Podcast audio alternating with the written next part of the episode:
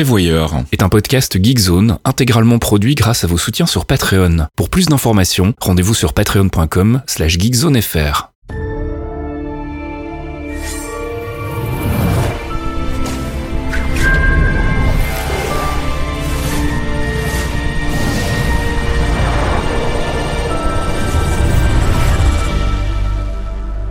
Bonjour à tous et bienvenue dans ce 80e épisode des Prévoyeurs. Les prévoyeurs. What the fuck?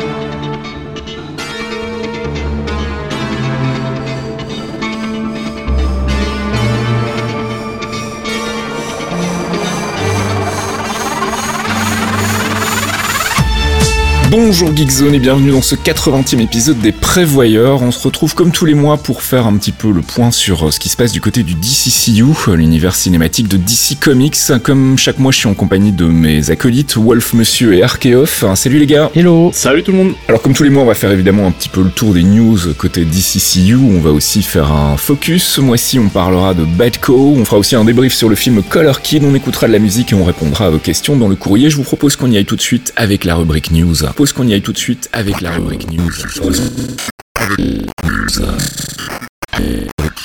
Ah mais putain, on n'est pas dans la bonne timeline en fait là. Les Clairvoyants est un podcast Geekzone intégralement produit grâce à vos soutiens sur Patreon. Pour plus d'informations, rendez-vous sur patreon.com slash geekzonefr.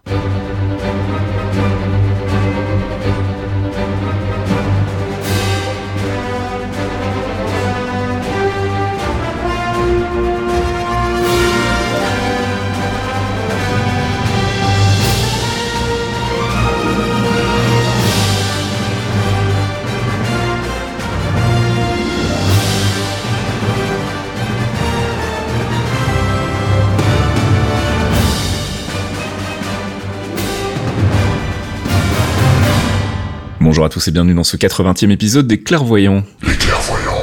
Before we get started, does anyone want to get out?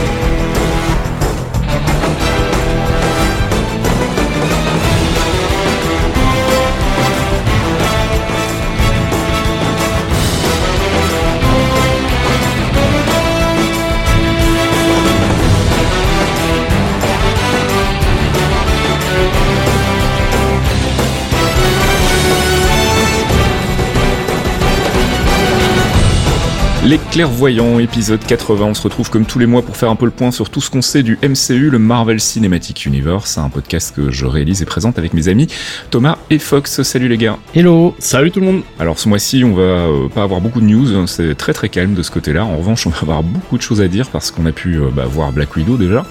Donc on va en parler en long et en large. Et on parlera aussi bien évidemment de la première saison de Loki qui s'est terminée la semaine dernière. Et euh, bah, là aussi, il y a pas mal de choses à dire. Il va falloir ouvrir un petit peu le multivers. Il va falloir commencer à parler de Kang. Et j'en connais deux qui ont eu des sueurs froides à la fin de l'épisode 6. On ira faire un tour aussi du côté du courrier des auditeurs. On fera un retour sur un ancien épisode avec le Quantum Trip. Et je vous propose qu'on y aille tout de suite sans plus attendre avec notre première rubrique, les news du MCU avec True Believers. God, we haven't caught up in a spell, have we? The Avengers broke up. We're toast. broke up? Like a band? Like the beatles?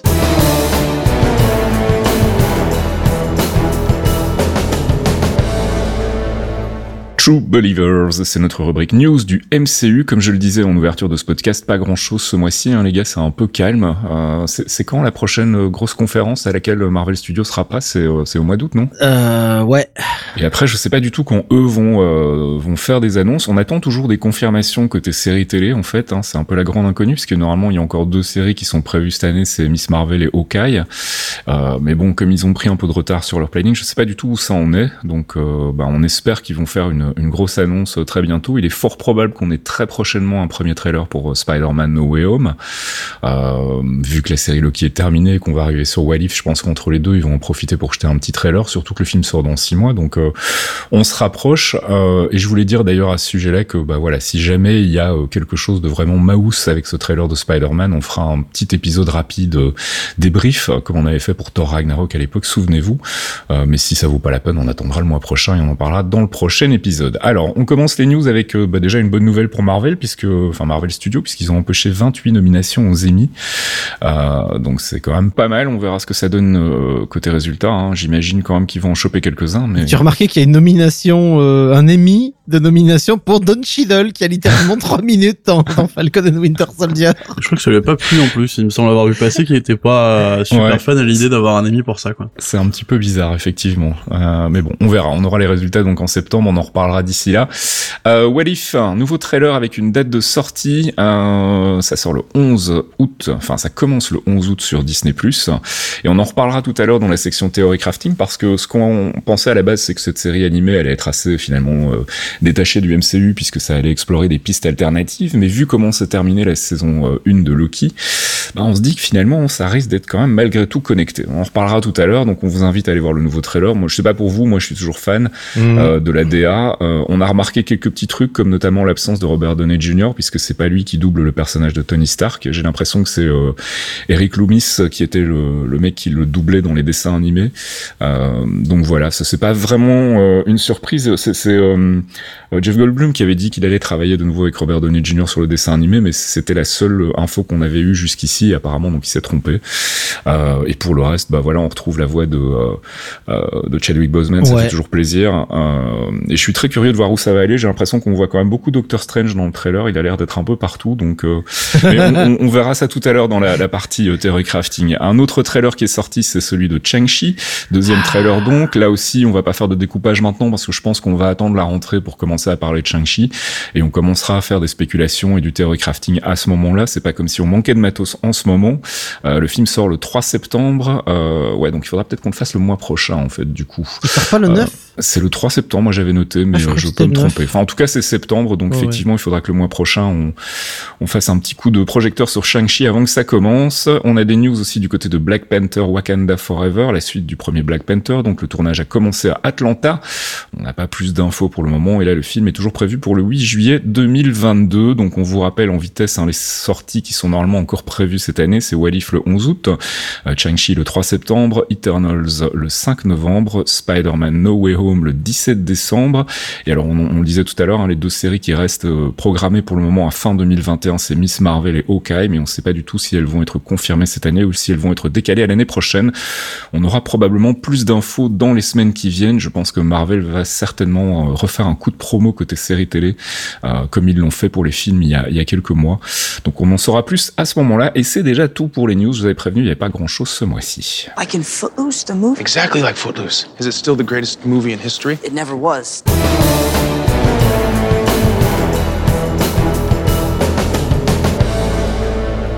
I Love You 3000, c'est notre rubrique critique du dernier film euh, ou série MCU. Alors je crois que c'est une première depuis qu'on a lancé la rubrique. On a euh, d'habitude euh, pas souvent des critiques à faire. Hein. On était un petit peu un petit peu en, matos MCU avec la pandémie. Et puis là tout à coup on a non seulement un film mais une série télé à critiquer. Donc on va essayer de faire ça assez rapidement parce que je sais que certaines personnes trouvent qu'on ne va pas assez à fond dans nos critiques. coucou Mehdi si tu nous écoutes. Mais bon voilà, on a choisi de pas le faire parce que c'est pas un exercice qui nous amuse. En fait, on n'est pas des critiques on est des passionnés, on aime bien le MCU et on n'a pas envie de passer non plus 20 minutes à faire du cinéma cine euh, version clairvoyant. Donc euh, on, donne un petit retour en fait très personnel et petite critique minute, mais on n'ira pas plus loin. C'est pas prévu au programme et on va commencer par Black Widow. Euh, qui veut s'attaquer à Black Widow en premier lieu? Qui veut commencer? Alors moi, je vais le diviser en deux. Euh, mhm. j'ai beaucoup aimé la partie Yelena parce que je trouve que mhm. déjà Florence Pugh fait un taf euh, magnifique. Claire. L'introduction du perso et la façon dont elle est amenée ensuite pour son futur, euh, comment elle la développe, etc. C'est très très bien fait. Mhm. C'est une très bonne introduction du perso. Et à l'inverse, je suis carrément déçu en fait pour le, le, bah, la, le la fin de l'arc Natasha qui est un peu convenu quoi. C'est anecdotique moi j'ai ouais voilà. Enfin c'est intéressant le, le côté euh, il y a plusieurs il y a plein de Black Widow partout dans le monde et ça peut amener des trucs peut-être intéressants. Mm-hmm. mais en soi la fin de l'arc pour le personnage je trouve ça ouais ouais décevant. Fox ton avis? Bah je j'ai pas été déçu pour le coup euh, comme Thomas parce que on savait très bien que c'était euh, un film de transition entre les phases. Natasha elle est morte à Endgame Euh, là, c'est placé en 2016, donc c'était vraiment entre Civil War et, euh, et, et, la suite des événements. Mhm. Donc juste avant euh, qu'ils libèrent les gens du raft et, euh, et que qu'ils s'enfuient et qu'on revienne après euh, sur Infinity War. Donc c'était vraiment un truc. euh, ça fait, il y a un truc qui est un peu décevant. Ça fait un peu Natacha. euh, bon, j'ai j'ai des merdes à corriger, j'y vais et puis je me casse que j'ai autre chose à foutre. Mais dans l'ensemble, j'ai j'ai bien aimé. J'ai j'ai kiffé Florence Pugh, qui est vraiment super cool, euh, qui a un côté euh, limite, limite. J'ai très hâte de la voir dans, en Black Widow plus tard parce que elle a du punch. Elle est beaucoup plus nerveuse que, que Scarlett Johansson. Euh, bon, j'ai kiffé, j'ai kiffé notre notre euh, notre Scarlett, euh, notre Scarlett Hero, la Scarlett Dynamo comme elle l'appelle d'ailleurs. Ça m'a fait mourir de rire. Le gardien Red Guardian était. Enfin, moi, j'ai kiffé le, le côté débile, abruti de Red Guardian. Euh, l'action était cool, le film était cool. Euh, ce qui m'a surpris, c'était Taskmaster, dont, dont genre, on nous en avait quand même pas mal vendu des images et tout, qui est qui est au final euh, assez passé à la trappe. Et j'ai été surpris de voir que c'était Olga, Kurilenko qui, qui l'incarnait. Euh, parce que je l'ai pas reconnu sur le coup. C'est au crédit je... C'est Olga Kurilenko, putain, il, il, il a bien cramé la tronche dans le film. Du coup, le Taskmaster, euh, je peut-être qu'on la reverra parce que je pense qu'elle a pas mal de trucs à dealer euh, maintenant qu'elle est un peu libre de son papa mais euh, c'était c'était pas mal c'était pas mal. Je suis pas euh, j'ai pas été ultra fan j'aurais aimé quelque chose peut-être d'un peu plus euh, un peu plus grandiose un peu moins grandiloquent niveau explosion et tout mais un peu plus grandiose autour de Scarlett. Là c'était c'était une mission c'était ça faisait très euh, working time en fait pour Black Ouais. Widow et c'est c'est- ça définit relativement bien son personnage aussi euh, Mhm. dans les Avengers c'est une meuf qui est bah, elle est là pour faire son taf elle a pas énormément d'émotions et euh, elle gère ça euh, elle gère ça de la même la manière dont elle sait gérer les choses quoi Moi, je suis, euh, je suis euh, assez de l'avis euh, de, de Thomas en fait. hein. Enfin, c'est ce que j'avais dit quand, quand je l'ai vu. euh, c'est un, un bon film si on va voir le film pour Florence Pugh et pour Yelena. C'est un film décevant si on va le voir pour Scarlett Johansson et, euh, et euh, Natasha Romanoff.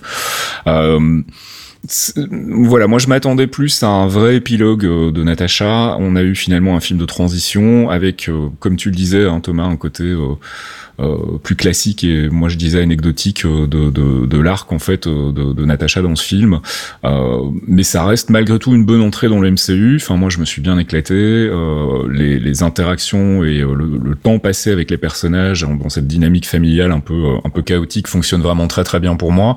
Euh, mais effectivement c'est un petit peu euh, j'ai lu beaucoup de critiques en, en- anglo-saxonnes euh, utiliser la formule too little too late et c'est vraiment le sentiment que j'ai eu en, en sortant du film alors effectivement Taskmaster je suis aussi déçu parce que c'est un personnage qui est vraiment très très chouette dans les comics et bon bah ils l'ont réduit à un artifice à un second couteau dans, dans le film c'est un peu dommage mais en même temps bah voilà il n'y a pas de la place non plus pour faire des Thanos à chaque fois donc euh, est-ce qu'on aura l'occasion de revoir le perso? Je l'espère comme ça on pourra peut-être un petit peu plus l'approfondir euh, alors c'est une déception sans l'être vraiment. Hein. Je veux dire, je trouve que ce qu'ils en ont fait dans le film fonctionne très bien, mais c'est vrai que quand on connaît le perso dans les comics, on, espérait peut-être un petit peu plus.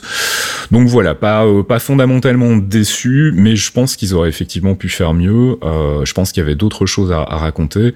Et j'en étais arrivé moi à la conclusion que l'épilogue de Natasha en fait aurait vraiment mérité une série en six épisodes euh, où on aurait eu le temps vraiment de faire des flashbacks conséquents parce que si les flashbacks sont finalement très très courts, euh, revivre Budapest sur un épisode complet par exemple, je pense que ça aurait pu être intéressant.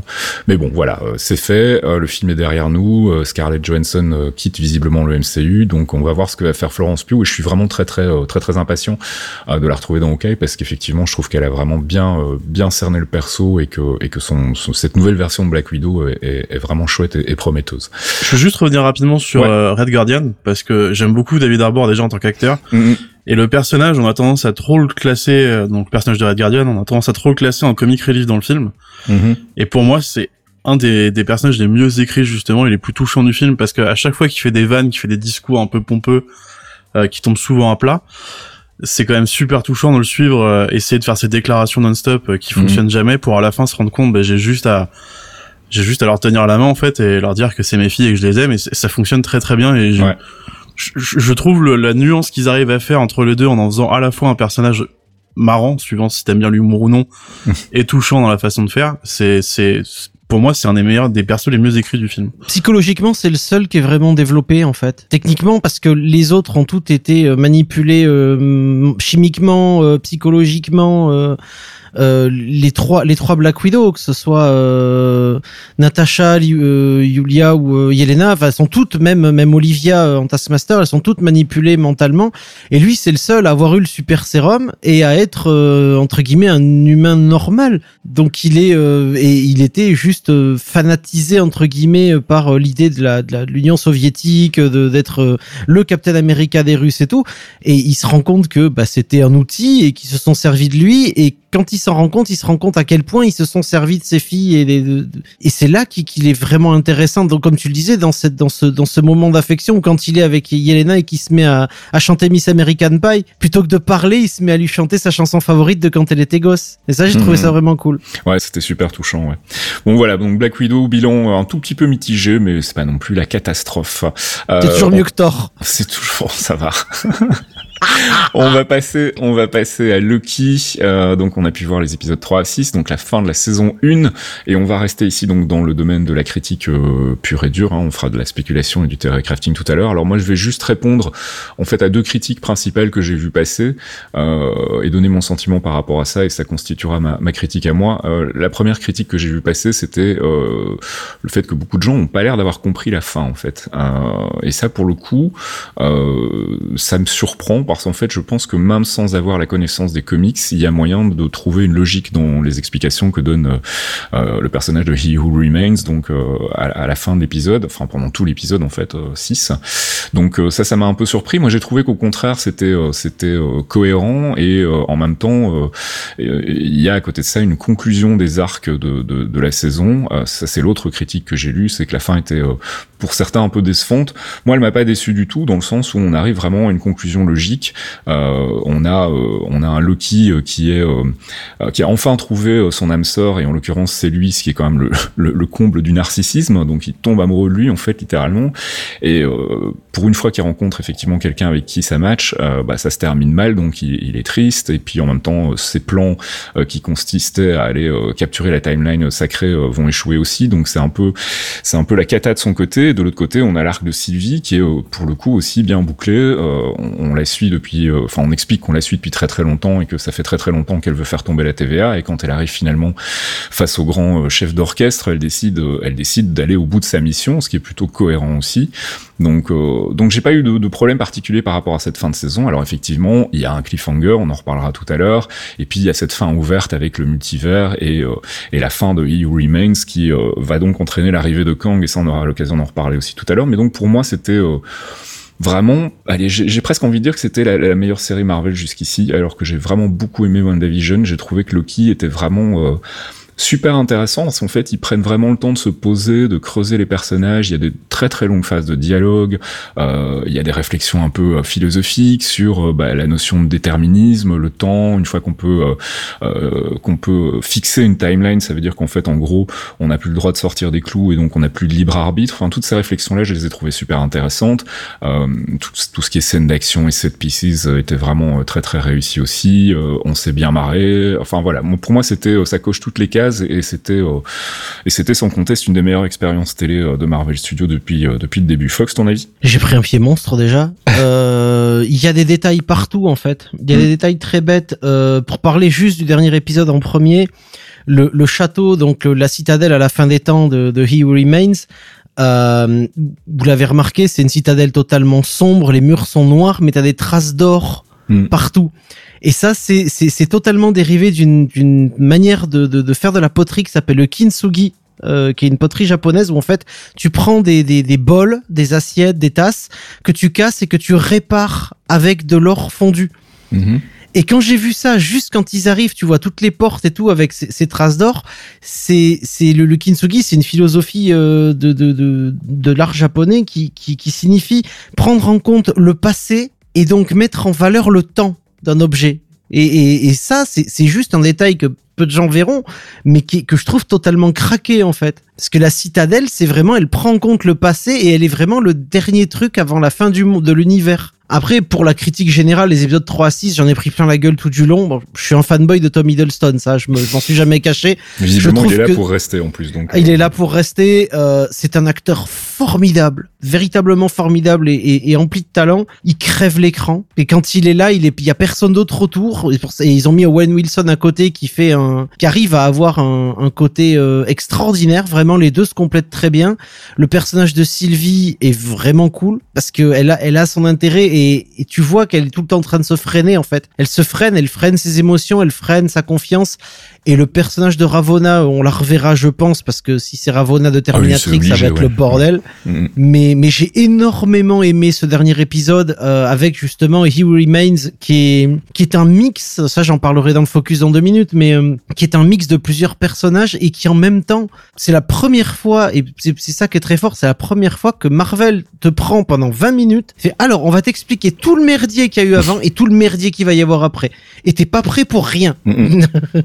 J'ai vraiment adoré. Et toi, Thomas, du coup, ton avis? Euh, moi, je me suis clairement laissé porter. Hein. D'habitude, c'est vrai que j'ai j'ai tendance à regarder en essayant de choper le moindre petit détail, le moindre petit truc, etc.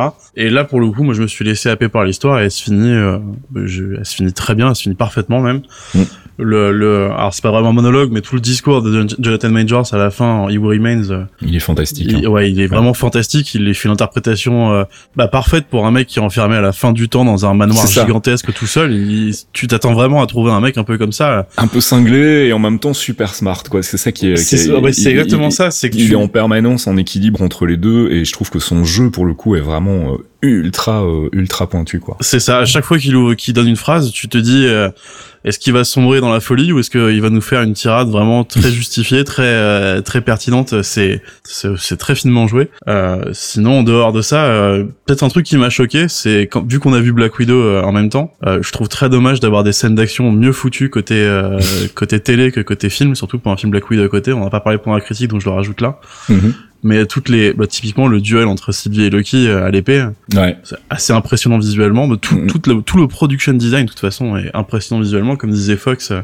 les bordures d'or euh, dans, dans, dans le château ou, euh, ou même le, le Void avec Alioth, qui est, euh, on en avait parlé dans le Focus le, le mois Ouais. dernier, qui Mhm. apparaît comme un nuage gigantesque, euh, vraiment menaçant au-dessus. Enfin, il y a, C'est vraiment un tout, tu vois l'argent en fait. C'est terrible à dire, hein, pardon, mais tu vois l'argent. Bah en fait, il faut pas se leurrer. Le, le- la série, a priori, le, le budget que moi j'ai récupéré comme dans, dans les infos, c'est 200 millions de dollars pour euh, les six épisodes.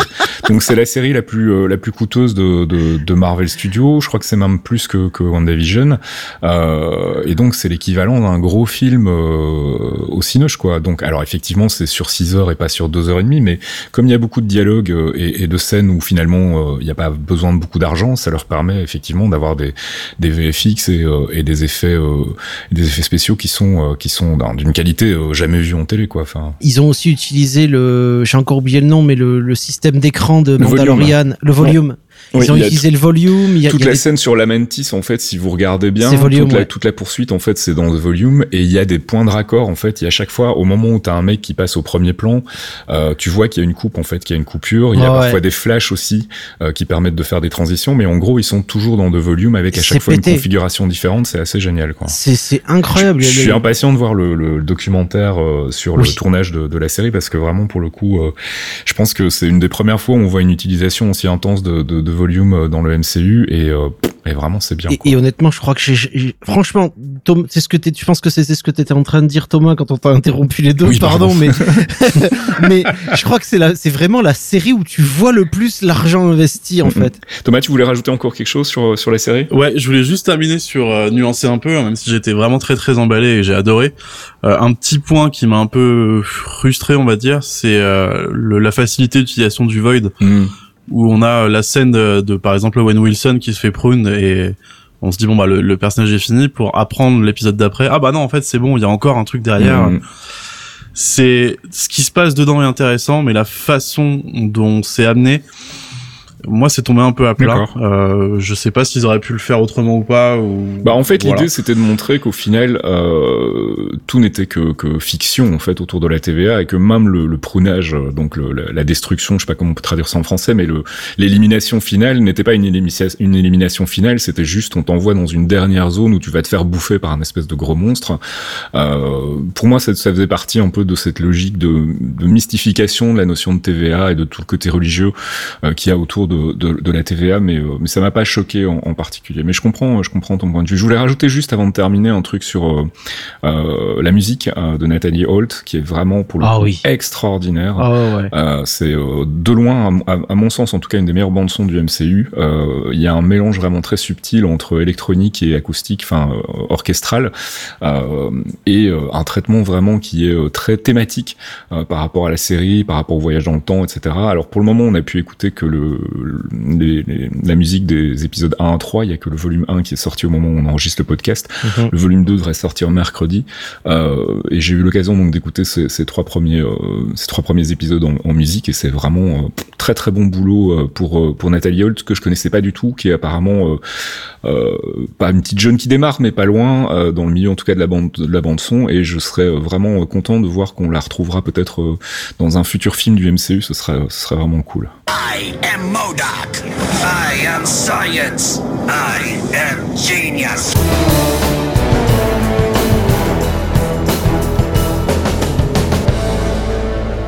I Am Science, c'est notre rubrique focus sur un personnage, une organisation ou un arc des comics. Et comme je le disais en ouverture de ce podcast, on a eu des sueurs froides à la fin de l'épisode 6 quand on s'est rendu compte que Kang arrivait et qu'il allait falloir commencer à y penser et que faire son focus ne va pas être une mince affaire. Alors, on a décidé de prendre les choses bah, progressivement, en fait, histoire de pas non plus vous euh, assommer de détails dès, euh, dès la première mention du personnage.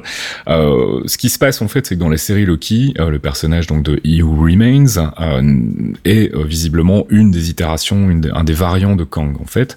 Euh, c'est pas le cas dans les comics en fait. Dans les comics, le personnage de He Who Remains, euh, c'est un personnage relativement mineur qui apparaît dans quatre ou cinq comics. C'est vraiment un personnage qui est pas très très euh, pas très très riche. et ils ont décidé donc dans le MCU de le fusionner avec Kang. Donc la raison pour laquelle on va faire ça progressivement, c'est qu'on va commencer donc par vous expliquer bah, très rapidement qui est He Who Remains dans les comics et puis aussi qui est Kang de manière très globale parce que donc il faut savoir que Kang a plein d'alter ego et qu'ils ont chacun leur histoire propre, leur personnalité propre. Et ce qu'on s'est dit, c'est qu'on allait parler de ces alter ego à partir du moment où on va commencer à les voir dans euh, les films ou les futures séries. Euh, je pense qu'on verra Kang the Conqueror dans Ant-Man 3, c'est visiblement ce qui est prévu. Euh, les autres itérations de, de Kang, ben, quand elles feront leur apparition, quand on pensera qu'elles vont faire leur apparition, on se penchera un petit peu plus sur ces personnages-là. Et aujourd'hui, donc Fox, on a choisi de vraiment vous présenter en fait euh, Kang dans les grandes lignes avec euh, un petit descriptif rapide de ses principaux alter ego, mais sans, sans, trop rentrer dans les détails. Mais on va commencer d'abord par He Who Remains. Euh, He Who Remains, donc si je lis bien les notes, mon cher Fox est, est, apparu dans le Thor 245 de mars 76. C'est ça. il a été créé par Len Wayne et John Buscema et John Sinnott. Alors He Who Remains, c'est qui en fait dans les comics? Et vous allez voir que ça va aller assez vite. Alors c'est très simple, He Remains n'a pas de nom, mis à part uh, He Remains. C'est le créateur de la Time Variance uh, Authority, comme dans la série, et les Time Twisters. Euh, il vit dans la citadelle de la fin des temps. Alors Mhm. jusque là on est en terrain connu. Son but est d'effacer les timelines qui jugent néfastes au destin ou au flux temporel, en s'assurant que toutes les réalités se retrouvent en un point unique, c'est-à-dire la fin des temps. Donc euh, en gros il y a, y a, que ça, si tu veux, c'est son focus c'est assez simple, il y a que deux variations et c'est les mêmes. Alors je vais vous faire une confidence, j'ai absolument rien lu concernant He Who Remains dans les comics, mais ce que j'ai pu en comprendre en lisant les petites biographies euh, très courtes qui traînent à gauche à droite, c'est qu'effectivement donc il a créé les Timekeepers et les Time Twisters, Mhm. et apparemment les Timekeepers c'est ceux qui sont chargés de maintenir l'intégrité de la timeline principale, et les Time Twisters, si j'ai bien compris, ils font des expériences sur d'autres timelines pour voir s'il n'y aurait pas des timelines qui pourraient évoluer de manière plus bénéfique ou un truc comme ça, ça. jusqu'à trouver la timeline ultime, donc ce qu'on appelle dans la série la timeline sacrée. Mais donc voilà, c'est un personnage qui finalement euh, a, a, très peu d'importance dans les comics, sauf qu'ici, donc comme je l'ai dit, ils l'ont fusionné avec Kang et on va y revenir. On voulait parler très vite avant de Elliot en fait, qui est quand même là aussi une une entité dont on a déjà parlé euh, dans dans le podcast, mais qui est revenue donc de manière très concrète dans l'épisode 5 de Loki. Alors Alios, Aliot, c'est une entité euh, un un peu particulière parce que c'est la première entité à s'être libérée du flux du temps. Donc elle Mhm. est totalement euh, hors du temps. Euh, c'est une créature immortelle. Elle a un empire temporel en fait qui part de la naissance des temps jusqu'à 2000 avant Jésus-Christ. Euh, pourquoi pourquoi cette date. Je vais expliquer après. Mais Aliot c'est l'ennemi de Kang parce que Kang en fait il ne peut pas aller avant 2000 avant Jésus-Christ. Et donc les deux se battent chacun pour éteindre leur empire. C'est-à-dire Aliot voudrait que son empire temporel euh, aille de- du début des temps à la fin des temps et Kang son son empire débute en 2000 avant Jésus-Christ à peu près jusqu'à la fin des temps. Donc chacun essaye de prendre du terrain sur l'autre, ils se battent, mais Kang à un moment il va, il va réussir à forcer une barrière temporelle pour empêcher euh, Aliot d'aller en avant et lui évidemment pourra pas aller en arrière, mais c'est pas grave. Comme ça, ça sépare les deux empires quoi. Aliot il a aussi un alter ego euh, qui vit plus ou moins à l'intérieur de lui qui s'appelle Tempus D'accord. euh, qui est qui est c'est c'est c'est une autre version de lui-même qui vit caché à l'intérieur de lui et ils se battent aussi ensemble entre d'autres réalités dans cette donc dans la partie antérieure de l'histoire de l'humanité pour essayer de conquérir euh, pour Aliot essaie de conquérir la partie de Tempus en fait. Voilà, tout ça est très simple une fois de plus. Ah. Euh, dans, les, dans, dans la série Loki, donc Elliot, euh, globalement, c'est en fait a priori donc cette créature que Kang a croisée, enfin que He Who Remains a croisée, euh, et dont il a pris le contrôle en fait justement pour pouvoir à son tour contrôler le, le temps et, et l'espace, puisqu'il est expliqué dans la série que c'est une créature qui bouffe en fait le temps et l'espace C'est ça. et qui parvient donc à exister en dehors de ces concepts et c'est en, en cultivant d'une certaine manière le pouvoir de cette créature que euh, He Remains a pu euh, devenir le, le, grand gardien de la timeline en fait. Donc en gros c'est ça. On va passer donc à Kang. Euh, Kang, son identité originelle c'est Nathaniel Richards et Richards c'est pas un nom de famille in- innocent on va dire. Non, Nathaniel Richards, il est né au 30e siècle dans le futur, donc dans une timeline alternative. Euh, une timeline où l'âge obscur, c'est-à-dire euh, un âge qui, se, qui se- pour chez nous, qui démarre de 500 après Jésus-Christ jusqu'à 1400, jusqu'à la Renaissance en fait. Donc tout ce qui est euh, ce qu'on appelle l'obscurantisme euh, n'a jamais eu lieu. Et où l'humanité a continué sa progression technologique après la fin des empires romains et égyptiens et au début du Moyen Âge en fait. Donc l'histoire, l'histoire nous rapporte qu'un homme, un certain Nathaniel Richards, est venu sauver l'humanité de l'obscurantisme et de la guerre. Il prendra donc dans l'histoire le nom de The Benefactor. Ça aussi, ça rappelle quelque chose. Euh, et donc le Nathaniel, le Nathaniel dont on s'intéresse, auquel s'intéresse là, euh, est son descendant. C'est donc un lointain parent de, de- du, du Nathaniel voyageur dans le temps, qui n'est autre que le papa de Reed Richards Fantastic Four. des Fantastic Fours. Et donc, notre Nathaniel du XXe siècle, il a grandi dans un monde où la guerre n'existe pas, qui est dédié à la science et à l'avancement de l'humanité. Sauf que Nathaniel, euh, dans sa jeunesse, il va trouver une machine à voyager dans le temps. Et comme il s'ennuie ferme dans le monde des bisounours de la science, il va décider d'aller visiter un petit peu le passé. Et à partir de là, il va mettre un boxon d'enfer. Il va partir en ancienne Égypte, donc pas loin des 2000 avant Jésus-Christ. Mhm. Il va devenir pharaon et il va prendre le nom de Ramatout avant de se faire jeter. C'est pas lui aussi à ce moment-là qui va réactiver euh, Apocalypse, euh, le, le premier mutant, si je Oh dis pas là, de conneries. commence pas, commence pas avec ça. On, on- on en reparlera plus tard. Apocalypse n'existe pas, on veut pas savoir. Le film n'existe pas non plus. Ok On en Tu restes dans les clous là, tu vas perdre les gens, tu me fais peur. Donc Ramatout, il va se faire dégager pour X et Y raison dont on va pas parler. De là, il va devenir plusieurs personnages dans l'histoire. Attention, c'est là que ça devient compliqué. Et à chaque fois qu'il arrive dans une nouvelle époque, il va changer d'identité et de costume au gré des âges où il va être. Dans les multi, créant donc évidemment de multiples timelines où il va faire euh, X choses ou Y choses. Il va même al- altérer le cours du temps lui-même en se rendant visite à lui-même pour changer son propre destin parce qu'il en a rien à foutre des règles. Mais c'est un peu le principe, je t'interromps, mais c'est un peu le principe de ce qui est expliqué dans l'épisode 6 de la série Loki. Hein. C'est qu'en gros, euh, il a découvert qu'il y avait l'existence d'univers parallèles, il a commencé à rentrer en contact avec ces univers parallèles, ça s'est plutôt bien passé dans un premier temps, ils ont échangé des technologies, etc. Et puis Sauf étaient forcément, pas tous sympas. voilà, il y a un moment où il y a eu des, des versions de lui un peu moins cool qui ont commencé à se dire, tiens, mais en fait, on pourrait conquérir ces univers parallèles, et donc c'est là que ça a foutu effectivement le, le boxon. C'est là que c'est vachement plus simple dans la série en fait. Mhm. parce que dans euh, dans les comics en fait c'est euh, sa propre vie donc c'est il va pas forcément dans d'autres dimensions mais il, il se base toujours sur sa propre timeline de vie et il influe sa propre timeline donc il est capable par exemple donc dans les noms très simplement on a parlé de Ramatout Ramatout une fois qu'il s'est foutu dehors par exemple il va devenir il va partir un peu plus loin il va devenir Scarlet Centurion pendant un moment C'est pas le truc inspiré de Doom, ça? Euh, c'est un peu plus compliqué que ça. En oui, gros, mais en gros. oui, en gros, en, en gros, parce que non, parce que tu cites mais on dit que Nathaniel Richards euh, du 30e siècle est le descendant du papa de Reed Richards, Mhm. qui était déjà un fouteur de merde patenté, mais il est aussi dans selon certains records, c'est aussi potentiellement le descendant de Doctor Doom. D'accord. Donc c'est, faut faire attention quand tu le cites celui-là aussi. C'est pour ça que le MCU ça va être le bordel. Dans Scarlet Centurion, c'était un espèce de guerrier gardien euh, quand Ramatout s'est fait dégager. Plus tard encore dans le temps, plus tard dans sa vie en fait, il va devenir Kang de Conqueror, qui lui va monter un empire temporel qui va aller de 2000 après Jésus-Christ jusqu'au 60e siècle ou un truc comme ça, tu vois. Donc en 6000 et quelques. Quand il va être vieux, par exemple, quand il va être très vieux, donc genre à 60 ans, il en aurait eu ras-le-bol, on va en parler tout à l'heure. Il, a- il va en avoir ras-le-bol, il va prendre le nom d'Immortus. Mais quand il est jeune, avant de devenir Immortus, Kang de Conqueror va retourner se rencontrer lui-même dans le passé, à l'âge quand il est ado, avant de prendre la putain de machine à voyager dans le temps, encore. Mhm. Et lui va devenir, ce Nathaniel-là va devenir Iron Lad. C'est le la Iron version, Man euh, gamin. version, c'est la version La- Iron Man. C'est la version Kang. 30e siècle d'Iron Man, tout à fait. Mm, mm. Donc du coup, Nathaniel en lui-même, le personnage de base, c'est un spécialiste du cassage de timeline et de réalité évidemment. Euh, il crée, il défait les événements avant qu'ils se produisent, il modifie d'infimes moments pour créer des conséquences souhaitées très très loin dans l'avenir. C'est un fouteur de merde professionnel. Il a c'est aussi un tyran, un sauveur, un malade, un génie, mais c'est avant tout, je tiens à le répéter parce que je, je- ma haine ne- n'est jamais terminée, c'est avant tout un foutu Richards. Ensuite, on va arriver, on va avancer un peu le temps, le temps en fait. Parce qu'un jour, après après avoir conquis l'univers et le temps sous le nom de Kang, comme je le disais tout à l'heure, il va en avoir marre et il va décider de faire des bêtises, qu'il a assez fait de bêtises, les conneries c'est fini, on va se calmer un peu.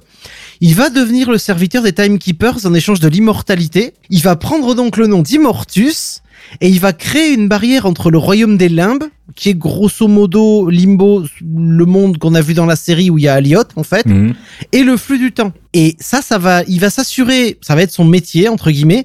Son nouveau boulot va être de s'assurer qu'aucune autre timeline ne va faire varier son destin d'Immortus et assurer un autre truc très important. Les Avengers ne doivent jamais quitter la Terre, ne doivent jamais aller dans les autres galaxies parce que selon les Timekeepers, ce destin créerait une guerre infinie dans tout l'univers et donc la fin des temps et la destruction de l'univers dans plusieurs milliers d'années. En cela, donc, il est assez proche de la, dans la série de He Remains, c'est-à-dire que il doit protéger une timeline où le monde n'est pas détruit entre guillemets, qui est pas tout à fait le même dans les comics, ce qu'on en a parlé euh, juste au-dessus, parce que lui a une timeline sacrée, tandis que l'autre il veut juste pousser son destin à devenir au final Immortus, quoi qu'il arrive. Alors évidemment, ça j'en parle rapidement euh, hors focus, mais euh, Marvel a un multiverse dans les comics. Toutes les timelines n'ont pas été coupées, donc il arrive qu'il y ait par exemple un Kid Immortus qui est pas forcément un gars sympa.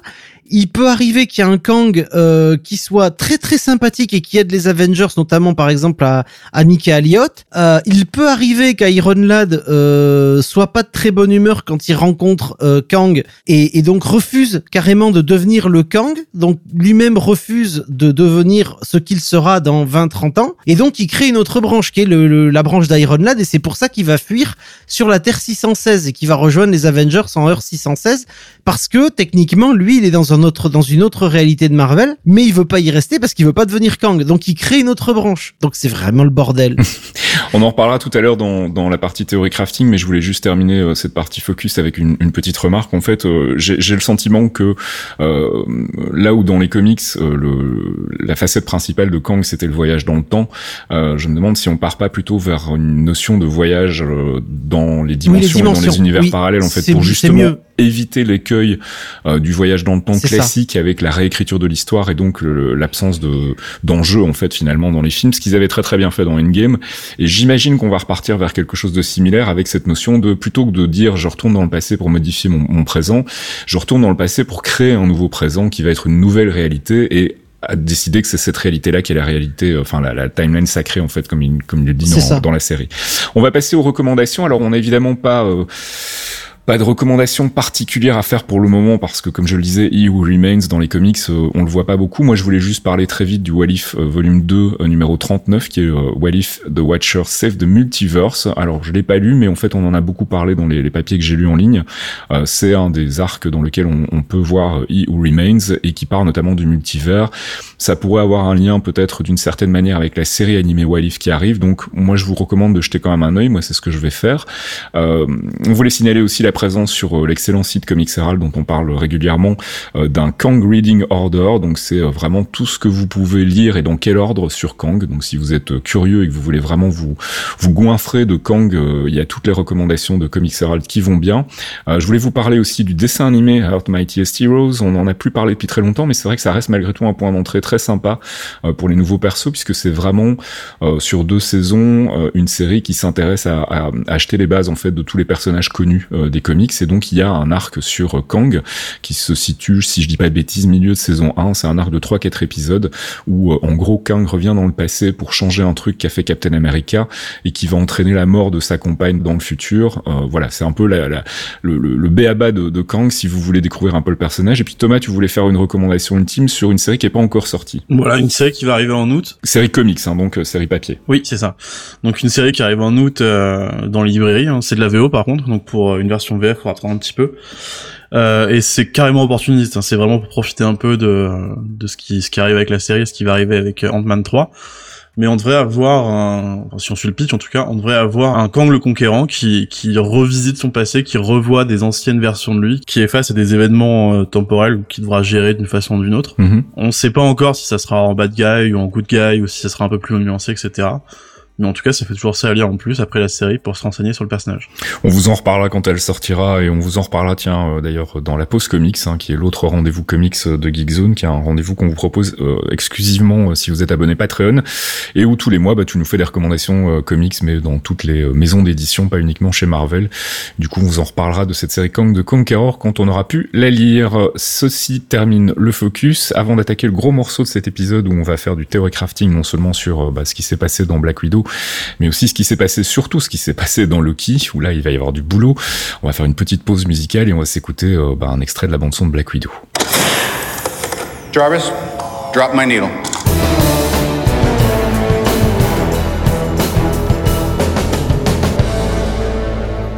Jarvis Drop My Needle, c'est notre pause musicale tirée du MCU. On va s'écouter cette fois-ci un extrait de la bande-son du film Black Widow. C'est mon morceau préféré de la bande-son et c'est le premier morceau euh, sur le CD. Je sais plus si c'est le premier morceau dans le film, mais bon, ça n'a pas beaucoup d'importance. Ça s'appelle Natasha's Lullaby et c'est donc signé Lorne Balfe.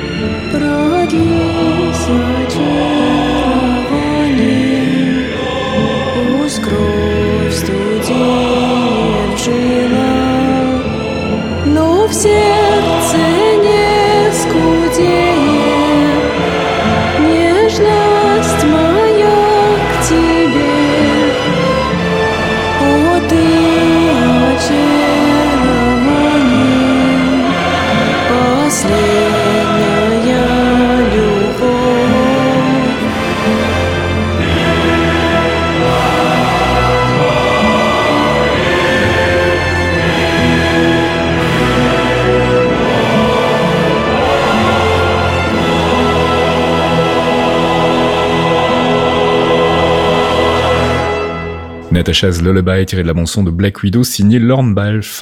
Went forward in time to view alternate futures, to see all the possible outcomes of the coming conflict. How many did you see? 14,605. How many did we win? One.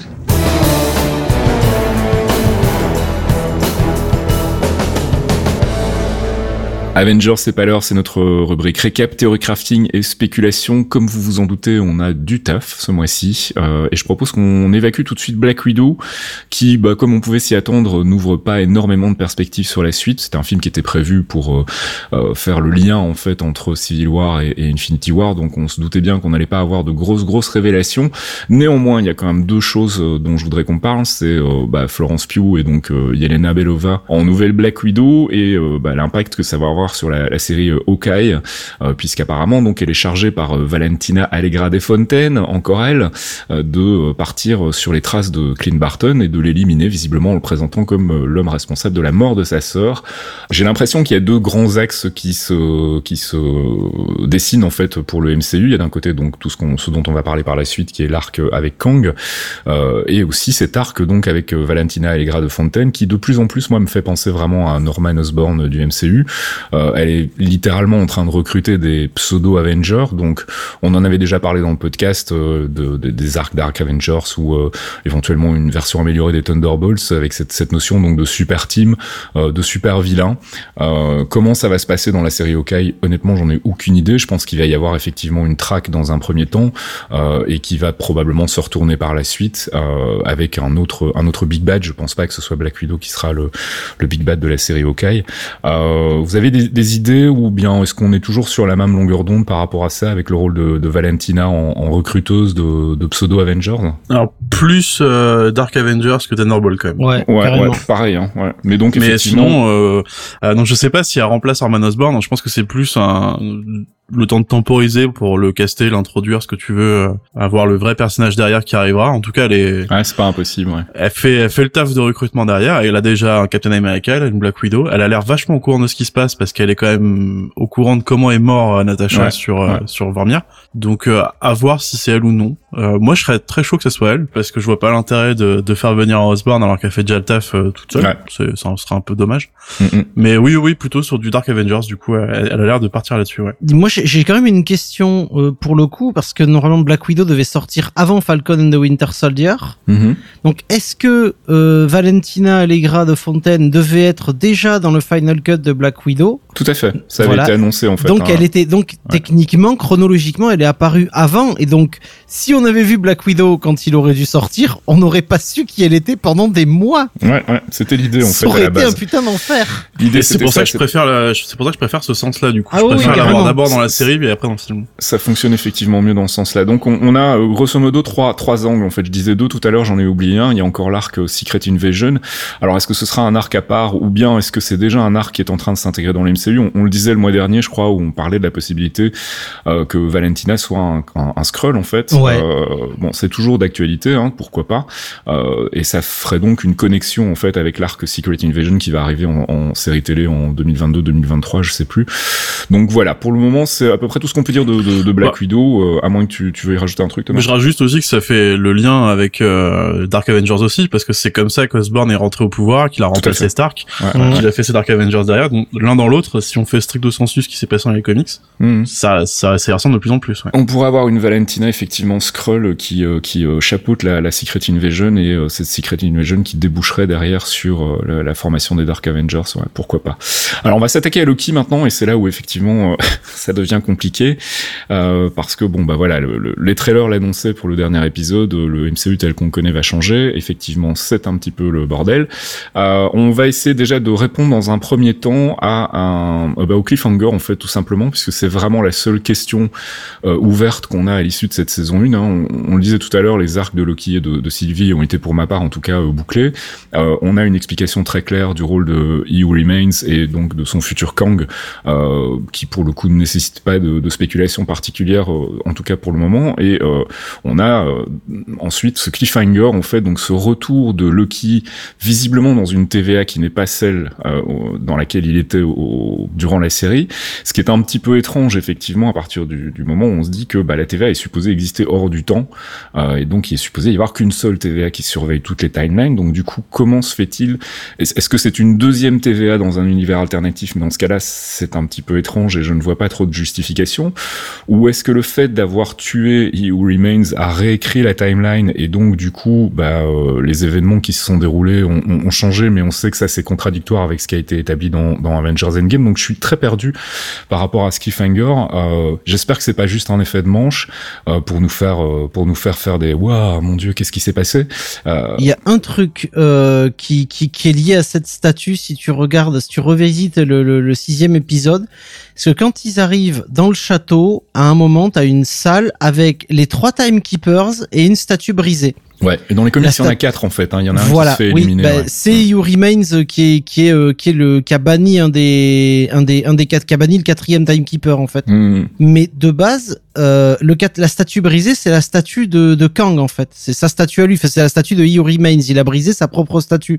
C'est-à-dire qu'il s'est retiré lui-même de l'histoire. Il s'est retiré de l'équation. C'est ce qu'il explique. C'est que après la guerre des, des la guerre des Kang entre guillemets, la guerre des, des lui-même. Euh, il a il a effacé toutes ces tous ces embranchements là pour rester le seul et donc en restant le seul il est euh, il a tout le savoir de ce qui va se passer jusqu'à la fin des temps et donc, euh, s'il meurt, comme il dit, comme il le dit à Sylvie, euh, on se revra bientôt parce que quoi qu'il arrive, il finira par revenir au même endroit. Hmm. Ça, c'est très Kang puisqu'il finit toujours par devenir immortus à un moment. Mais cela dit, ça n'explique toujours pas la- les raisons de cette deuxième TVA en fait. Enfin, de c'est pas une TVA alternative, c'est ça. Mon idée, c'est que c'est pas une TVA alternative. C'est que le seul truc qui a changé, c'est que la statue, qui n'était pas dans l'histoire, est revenue dans l'histoire. Oui, mais Mobius le reconnaît pas, donc euh, Alors. euh, clairement là, il y, a un- il y, a un- il y a un souci quoi. J'ai peut-être quelque chose pour ça, parce qu'on en discutait tout à l'heure quand, tu, quand je parlais du Void, justement. Mhm. C'est qu'on a tendance à prendre euh, un peu comme, euh, comme parole sainte tout ce qui a été dit autour du TVA. Oui, Et c'est on se rend compte petit à petit que, euh, en fait, non, c'est du vent, c'est, il y a rien derrière. ouais. Mm, mm, Donc le TVA hors de la trame du temps, je vois pas pourquoi on y croirait aussi, en fait. mm. Mais Mm, ça l'est puisqu'ils servent depuis des... Il explique ça, ça ils sont hors du temps, on le sait puisque euh, Owen Wilson ou Ramona, par... Ravona, pardon, euh, ils, ils se sont battus pendant des centaines d'années ensemble. Donc les gens qui sont dans la TVA ne vieillissent pas, euh, ils sont plus ou moins immortels. En tout cas, ils ne peuvent pas mourir euh, ça de mort justifie pas qu'ils sont hors de la trame du temps, ça peut être un artifice à la con. voilà, ils sont c'est- hors, ils sont, ils ne vieillissent pas. Tout ce qui se passe à l'intérieur est hors du temps. Ah non. Mais est-ce, bah, ce qui, pour les vivants, en tout cas, pour le vivant. Ah non, non, moi je suis vraiment pas d'accord avec ça. C'est le fait que la, la TVA est hors du temps, c'est un truc qui nous a été expliqué, mais qu'on Ouais, ouais. peut pas prendre pour argent comptant parce Tout que fait, tout ouais. est faux autour de la TVA en fait. Ouais, donc il n'est pas impossible qu'en fait il y ait un, un autre He Who Remains dans une autre timeline qui lui aussi pense que sa timeline est la timeline sacrée, qu'il a donc aussi créé une TVA et que euh, du coup bah effectivement comme tout ça n'est finalement qu'un montage, euh, il est effectivement crédible que euh, il y en ait plusieurs dans ce cas-là. Euh, si, c'est euh, il exactement ce qu'il explique à la fin en fait. En disant moi j'ai eu l'idée de faire ça, qu'est-ce qui nous empêche de penser ouais. qu'un autre Mhm. Kang a eu aussi l'idée de le faire et du coup quand Loki est renvoyé en, en, en arrière entre guillemets, quand Loki est renvoyé dans la TVA, il est renvoyé dans la TVA du Kang qui est encore en vie, enfin du Iwo Ouais, qui est encore en vie, qui a fait le truc de son côté. Et non, et- non, parce qu'il a été renvoyé avant qu'elle le tue. Mais avant qu'elle, avant quoi, il y a pas de. non, il a n'y a pas de temps, en fait. temporalité. Elle- Il il est temporalité. renvoyé au moment avant qu'elle le tue effectivement, mais mais euh, comme Oui, la voilà, TVA est oui. hors du temps. oui, en comme fait, la TVA est enfin, hors ouais. du. Bah oui, voilà, c'est, on en revient que euh, il faut qu'on accepte que la TVA soit hors du temps, les mecs. Non, non, non, vraiment pas. Moi, c'est le. Non, je- non, je- moi je, suis- là, je plutôt de l'avis de Thomas en fait. Hein. Je pense que effectivement, la- la- ce qu'on a voulu nous faire croire, c'est qu'il y avait qu'une seule TVA en dehors du temps, mais que la réalité c'est qu'en fait la TVA elle est hors de la timeline, mais elle est pas hors du temps. Oui, voilà, et elle est hors que- de la Et que timeline. du coup, il peut y en avoir plusieurs, parce qu'il peut y avoir plusieurs Who Remains qui ont eu la même idée. Et, euh, et, et que comme on tue Who Remains de la timeline dans laquelle on est, ben forcément, il y a plus de TVA dans cette timeline-là, donc il est renvoyé vers une autre TVA en fait. Enfin, Non, mais il y a, y a surtout un indice que vous oubliez qu'on voit euh, dans le manoir de, de Iwo Remains, c'est que son manoir, il est entouré de la timeline en fait. Hmm. Donc, Oui. Pour moi, le seul point qui est en dehors de la timeline, C'est la C'est fin la du citadelle- temps, c'est là où il y a, en- voilà. Donc du coup, ça veut dire que quand Loki est renvoyé quelque part, il est renvoyé dans une timeline. Il y a pas de timeline sacrée en fait. C'est là où je veux Mm. en oui, mais c'est si- Ouais, était renvoyé dans une, s'il était renvoyé dans une autre timeline, Owen Wilson et, et C15 le reconnaîtraient pas. Mais il le reconnaît, enfin, il- il pourquoi reconnaît il le pas. reconnaîtrait pas, c'est pas expliqué. Il, enfin, ils reconnaissent pas, ils pensent que c'est un analyste à la con, mais ils savent pas Mm. ce qu'il fait là, en fait. Hmm. Ils le reconnaissent, non? Non, non, mais il le c'est reconnaît juste, Ah, tu viens d'où, euh, Ah oui, c'est vrai. T'es, un analyste, explique-nous c'est ce qui se passe. C'est justement ça qui pose souci en fait dans l'état des connaissances actuelles, c'est que ça ne correspond pas à ce qu'on nous a expliqué pendant six épisodes. Et donc forcément, ça fait un cliffhanger intéressant parce qu'on se dit, ok, il y a encore autre chose derrière en fait. J'avais pas compris. est- Donc du coup, il a été renvoyé dans une timeline euh, alternative. Moi, c'est ce que je pense. Visiblement, c'est ce que Thomas pense Ouais. aussi. C'est que il, il a été renvoyé dans une autre timeline avec une autre TVA et que là aussi, on croit que c'est la seule TVA, mais en fait, pas du tout. Et que ça va être intéressant du coup de voir comment ça va évoluer en, en saison 2. Euh, mais bon, voilà. C'était. Je voulais, je voulais commencer par ça parce que c'est vraiment le point le plus obscur et c'est logique vu que c'est un cliffhanger, c'est supposé nous faire euh, remuer les méninges. Donc c'est normal qu'on n'ait pas de réponse. On, on va essayer de, de spéculer maintenant sur les choses sur on a un petit peu plus de certitude. Donc ça y est, c'est parti. C'est la création du multivers, enfin la création, la recréation, puisque visiblement ça s'est déjà passé. Euh, donc on va avoir l'apparition de timelines euh, divergentes avec euh, différentes évolutions. Et c'est là que je voulais faire la connexion avec la série animée Walif, comme je le disais tout à l'heure, parce que à la base, on avait vraiment au moment de l'annonce, on s'était dit tiens c'est rigolo, il faut un petit truc à côté, un petit peu fun, un petit peu un petit peu déconnecté, et en série animée en plus. Donc c'est vraiment pour le coup, ça sera pas raccord du tout avec le MCU. Il se trouve qu'en fait, si ça pourrait l'être du coup, puisqu'il y a une création de timeline parallèle, et donc ces timelines, on va les explorer justement dans What If. Euh, il y a la présence, comme je le disais, de Doctor Strange euh, qui a l'air quand même d'être dans plusieurs de ces timelines, donc euh, je pense que c'est pas innocent non plus. Donc je, suis, du coup très curieux de voir ce qu'ils vont raconter en fait dans What If, et ça devient Enfin, ça passe d'être un truc anecdotique rigolo à finalement quelque chose qui pourrait concrétiser un peu, se consolider les, les bases euh, de ce multivers et donc euh, bah, nous amener un petit peu plus de savoir par rapport à tout ça quand on va arriver à, à Spider-Man et puis à Doctor Strange. Donc, euh, je sais pas si vous êtes euh, de mon avis, si vous pensez que c'est toujours complètement dissocié euh, Walif ou bien si pour je le coup ça va que ça vraiment reste être. euh, dissocié. Je pense que ça reste dis- ouais, je pense qu'ils vont le garder dissocié. Ils s'interdiront peut-être pas d'aller piocher des trucs, mais bon, vu qu'il y a Marvel Zombie et le, il y a tellement, c'est tellement le bordel les, les Mhm. what if, what if en dans les temps, on a comics. eu un Loki Alligator si tu veux, donc euh, voilà. Oui, mais ça, ça, ça reste, ça reste, ça reste des, time, des timelines effacées dans un dans un Nexus euh, tout pourri à la fin des temps. Mm, mm, mm, Hein, si tu veux, c'était c'était déjà, on va dire, relativement bien élagué. D'ailleurs, c'est le, le terme de prune en anglais, c'est lagage en français. Parce Ah, que tu coupes les branches du temps, tout simplement. Mais de base, je pense que les Wadif vont rester des Wadif, histoire de justement faire évoluer les fantasmes. Il aurait pas appelé Wadif sinon. Thomas, tu penses quoi toi? Eh ben heureusement qu'on est trois parce que moi je je sais pas. Je, euh, je suis un peu. euh, Alors c'est vrai que le fait qu'on voit beaucoup Strange quand même dans le dernier trailer Bah avec ouais. euh, Multiverse of Madness qui arrive derrière, ça donne des pistes. Alors ça peut être un red herring aussi. Hein. Exactement, c'est là où je voulais en venir, c'est qu'on est quand même, euh, ça fait 6-7 ans maintenant qu'on n'arrête pas de parler des Red Herring de Marvel. Mm, mm, mm. Bon, je vois pas les mecs s'arrêter maintenant, mais ouais, je je sais pas, ça me choquerait pas que ça soit lié parce qu'effectivement Multiverse of Madness ça a l'air de plutôt bien coller avec ça. Mhm. Euh, mais ensuite, je verrais pas ce que ça pourrait apporter par rapport à ce que les films et les séries nous promettent déjà en fait. Je ne sais pas non plus. Et c'est là où euh, euh, justement ma curiosité par rapport à Walif, c'est que je pense qu'en fait, Walif, je le voyais vraiment comme un truc avec des épisodes euh, indépendants, avec dans chaque épisode, on explore euh, une réalité alternative, qu'est-ce qui se serait passé si. Et là, je pense qu'en fait, on va avoir un fil rouge. Je pense qu'on va avoir une connexion entre ces différents épisodes et que ça va aider à construire quelque chose pour la suite. Donc, est-ce que ça sera de, de l'exposition? Est-ce que ça sera euh, des principes théoriques pour nous dire, tiens, voilà, regarde comment fonctionne euh, le voyage entre les timelines, comment ça, ça, ça, ça communique entre les, les univers, etc. Euh, je, je pense qu'en fait, c'est dans ce sens-là que ça va être plus organiquement connecté au reste du MCU. Sous cet angle-là, ça m'intéresse déjà plus, ouais, parce qu'effectivement, on a quand même pas mal de personnes qui sont perdues après la fin de Loki, Ouais. et ça serait pas con de se de cette série pour dire, bah, on va Voilà tout mettre à plat, ça se passe comme ça, voilà comment ça Mhm. fonctionne, etc. Ça, c'est vrai que comme ça, ça m'intéresse dé- déjà plus, ouais. Il y a un lien en fait, euh, parce que vous parlez de Doctor Strange. Mhm. La série s'appelle What If. Donc What If, ça veut dire et si si quelque chose s'était passé. Il y a un détail dans Infinity War, qui est lié à Doctor Strange, Oui, qui est lié au What été, If. il a été visualisé toutes les possibilités. Voilà. Hmm, effectivement. C'est pour ça, c'est pour Ouais, ça ouais. qu'on le voit partout et je me dis est-ce que on ne serait pas justement dans les les différentes possibilités? What If serait pas simplement une série basée sur l'analyse des différentes possibilités par Strange? Et euh, je suis pas sûr non plus là-dessus parce que comme vous dites, il se projette dans le futur. Dans ce cas-là, pourquoi on, ver- on reverrait Peggy Carter devenir Captain America? Pourquoi on reverrait T'Challa ouais, ouais, revenir ouais. euh, Ouais, non, c'est vrai, c'est vrai. Parce que là, pour l'instant, tous les trucs qu'on voit dans le What If, c'est des trucs qui se passent. euh, je parle purement chronologiquement, hein, Oui. euh, pas en lien, etc. Mais c'est des trucs qui se passent vraiment avant le point dans, dans Infinity War. Où Oui. on voit. Mm, mm, mm. Et pourquoi pas hein, S'il faut, euh, c'est nous qui utilisons mal le terme se projeter, et lui, il va voir vraiment à, à Ouais. des éléments clés. euh, c'est possible. Ah, aussi. L'œil d'A- l'œil d'Agamotto, c'est Mm. la pierre du temps, donc euh, il peut il peut voir le vrai. passé, le présent, le futur. Après, on s'interdit pas un truc aussi, c'est que Strange et Watto se sont rencontrés plusieurs fois dans les comics aussi. Donc ça pourrait totalement être une discussion sur euh, le bien-être cosmique. euh, euh, Est-ce que tu vois quelque chose qui aurait pu mieux se passer ou tu vois une discussion même, tu vois une discussion de projection Mhm. entre Watto et Doctor Strange.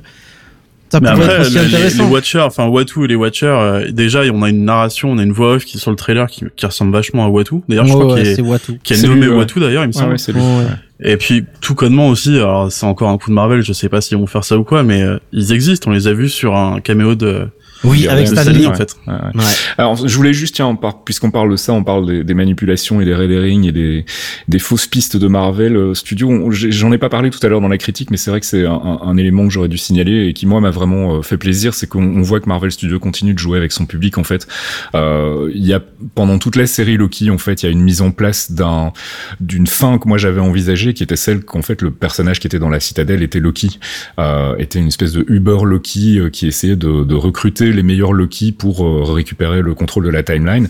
Euh, et quand tu re revois la série, ce que moi j'ai fait la veille du dernier épisode, bien vraiment, il y a plein de petits indices qui sont jetés dans ce sens-là, et au final, ça ne débouche pas sur quelque chose d'attendu.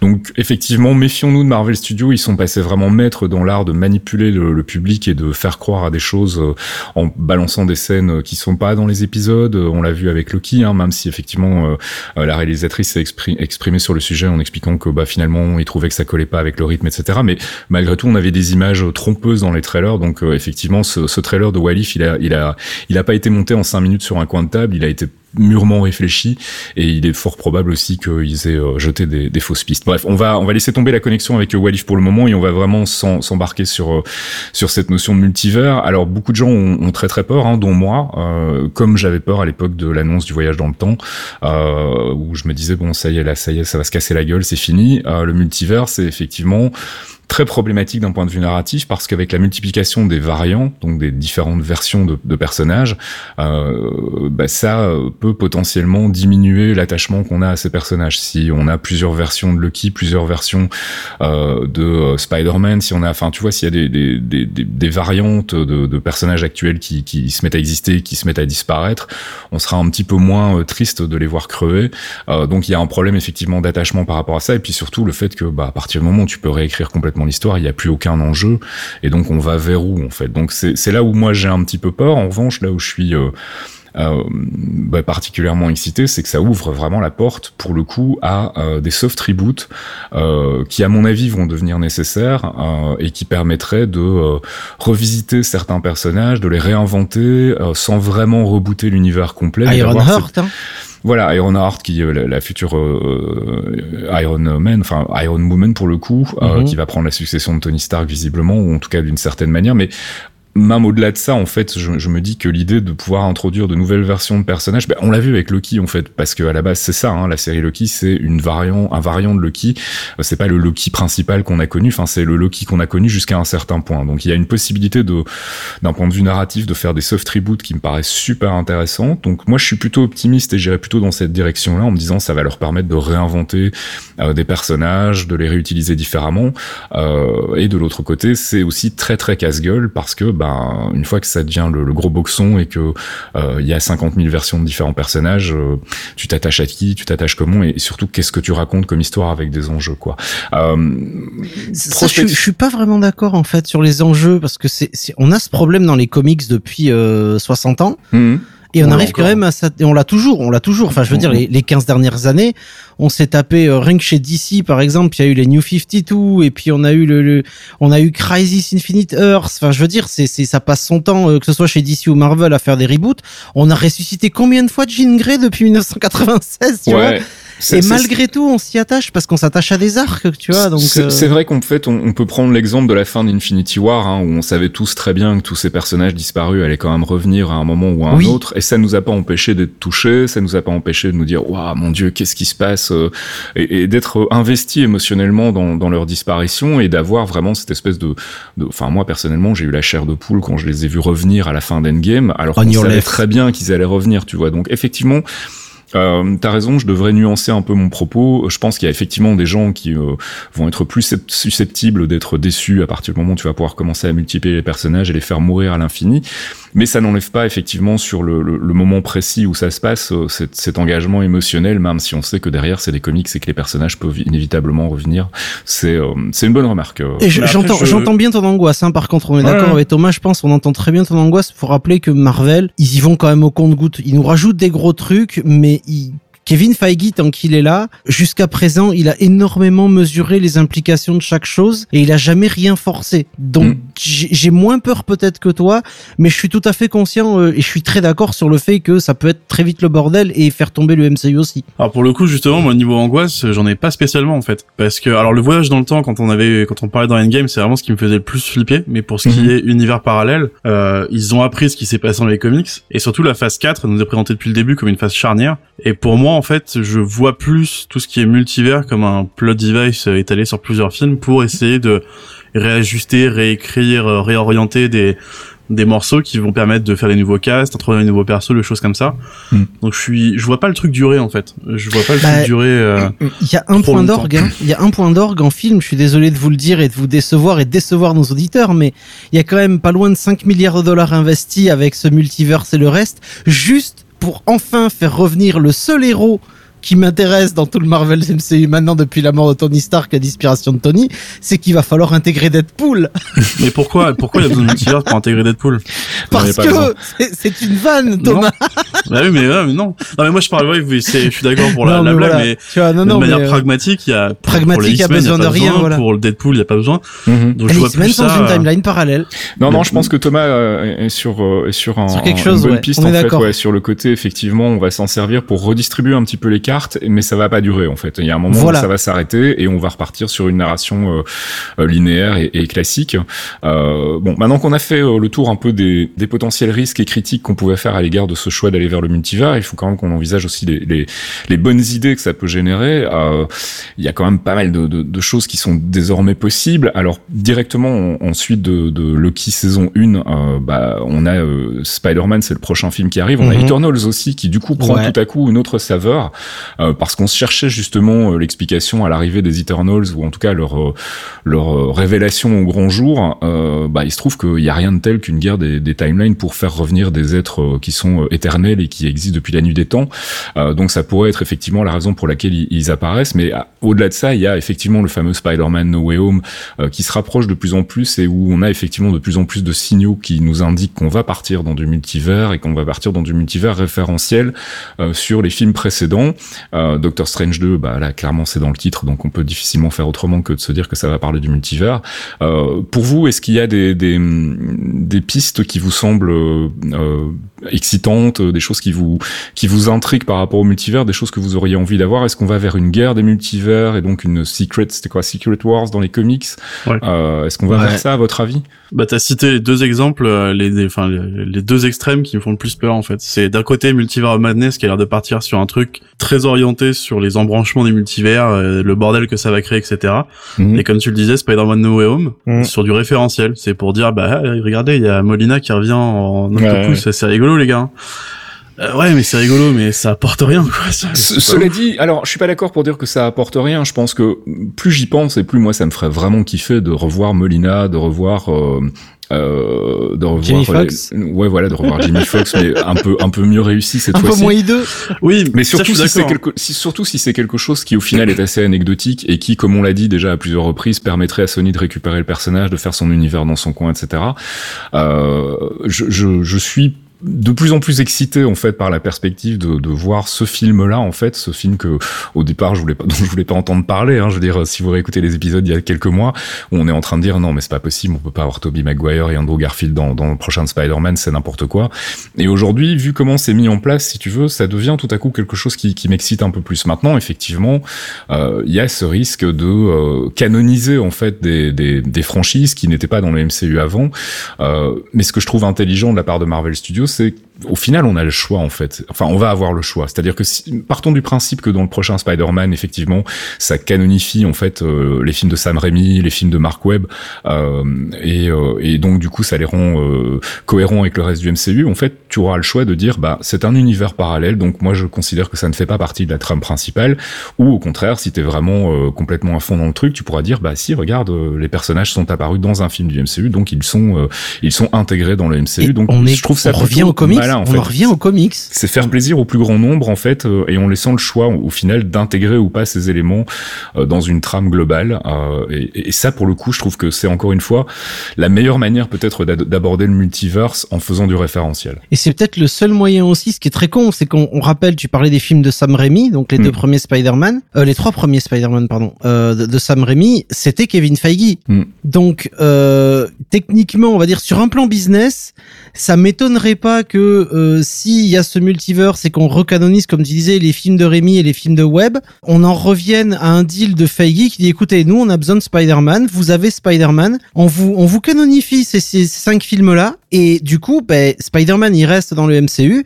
Vous faites vos trucs à côté, on peut les mettre en multiverse si on a envie, c'est pas un problème mais on garde Spidey à la maison et donc on garde Tom Holland à la maison sous la férule évidemment de Benedict Flutterspatch pour qu'il évite de spoiler les gens. Euh, mais mais ça, ça pourrait totalement être euh, une conséquence d'une discussion business qui, qui se déroule bien et qui nous évite de perdre Spidey à un Mais- moment où il va être intéressant. Même niveau business, moi, ça me paraît dangereux parce que c'est c'est un coup à, à perdre des spectateurs en fait, parce que tu avoir beaucoup de gens qui vont dire ah vous avez fait revenir, je, je sais pas encore hein, comment ça va être foutu, mais ah vous avez fait revenir Tobey Maguire, ça veut dire qu'il va être de nouveau dans le MCU et euh, pour trois films après se rendre compte qu'en fait non, c'était juste pour faire plaisir à des gens. C'est euh, pareil que dans les comics, hein, le nombre de crossovers qu'on a eu avec des bah, justement, c'est ça qui me fait chier, c'est que euh, c'est pareil dans les comics, c'est parce que dans les comics c'est pas bon justement.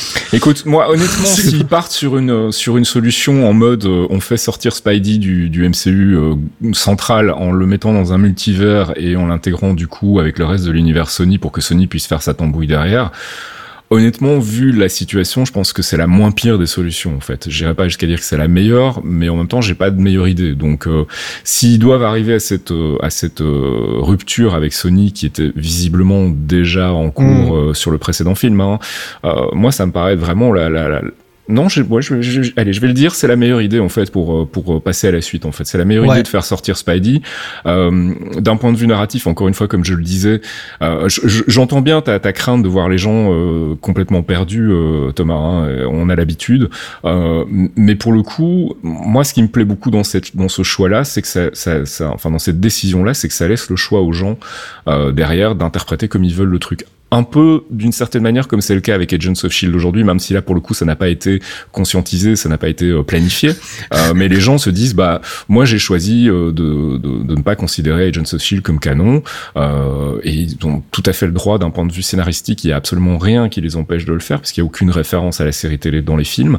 Et de l'autre côté bah il y a des références dans les dans la série télé au film qui permettent aux gens qui ont aimé la série de dire elle est intégrée dans le reste du MCU, ce qui en soi était euh, était une solution un peu moins bonne mais qui fonctionne aussi. Et là, c'est pousser le truc un peu plus loin en disant on va carrément l'intégrer dans la narration. On va intégrer dans la narration cette sortie du MCU et cette ouverture vers le multiverse qui va nous permettre de faire plus ou moins tout et n'importe quoi en fait, Mais avec même- effectivement des risques. hein. Même comme ça, ça me va parce que justement le, le canon c'est pas censé être sujet à débat en fait, ça devrait être les créateurs de leur œuvre qui devraient pouvoir nous dire Ah, ça c'est bon, ça une c'est pas bon. question, euh, c'est une question euh, sempiternelle et historique. Est-ce que le canon appartient aux fans ou appartient aux créateurs? C'est un débat sur lequel on n'a pas de réponse encore aujourd'hui. Hein. C'est un débat qui se termine en ça, je suis d'accord, mais c'est pour ça hein. que pour ça que ça me fait peur en fait, c'est que on a mille exemples où quand on laisse aux fans le choix de choisir le canon, ça part euh, totalement en couille quoi. Bah, le, le truc, c'est que là, ça va être un choix individuel et un choix personnel au final. Ça va être toi qui va décider. Euh, moi, les films, euh, euh, les films de Sam Raimi, c'est autre chose. Ce n'est pas dans le MCU, même si effectivement il y a un moment une incursion.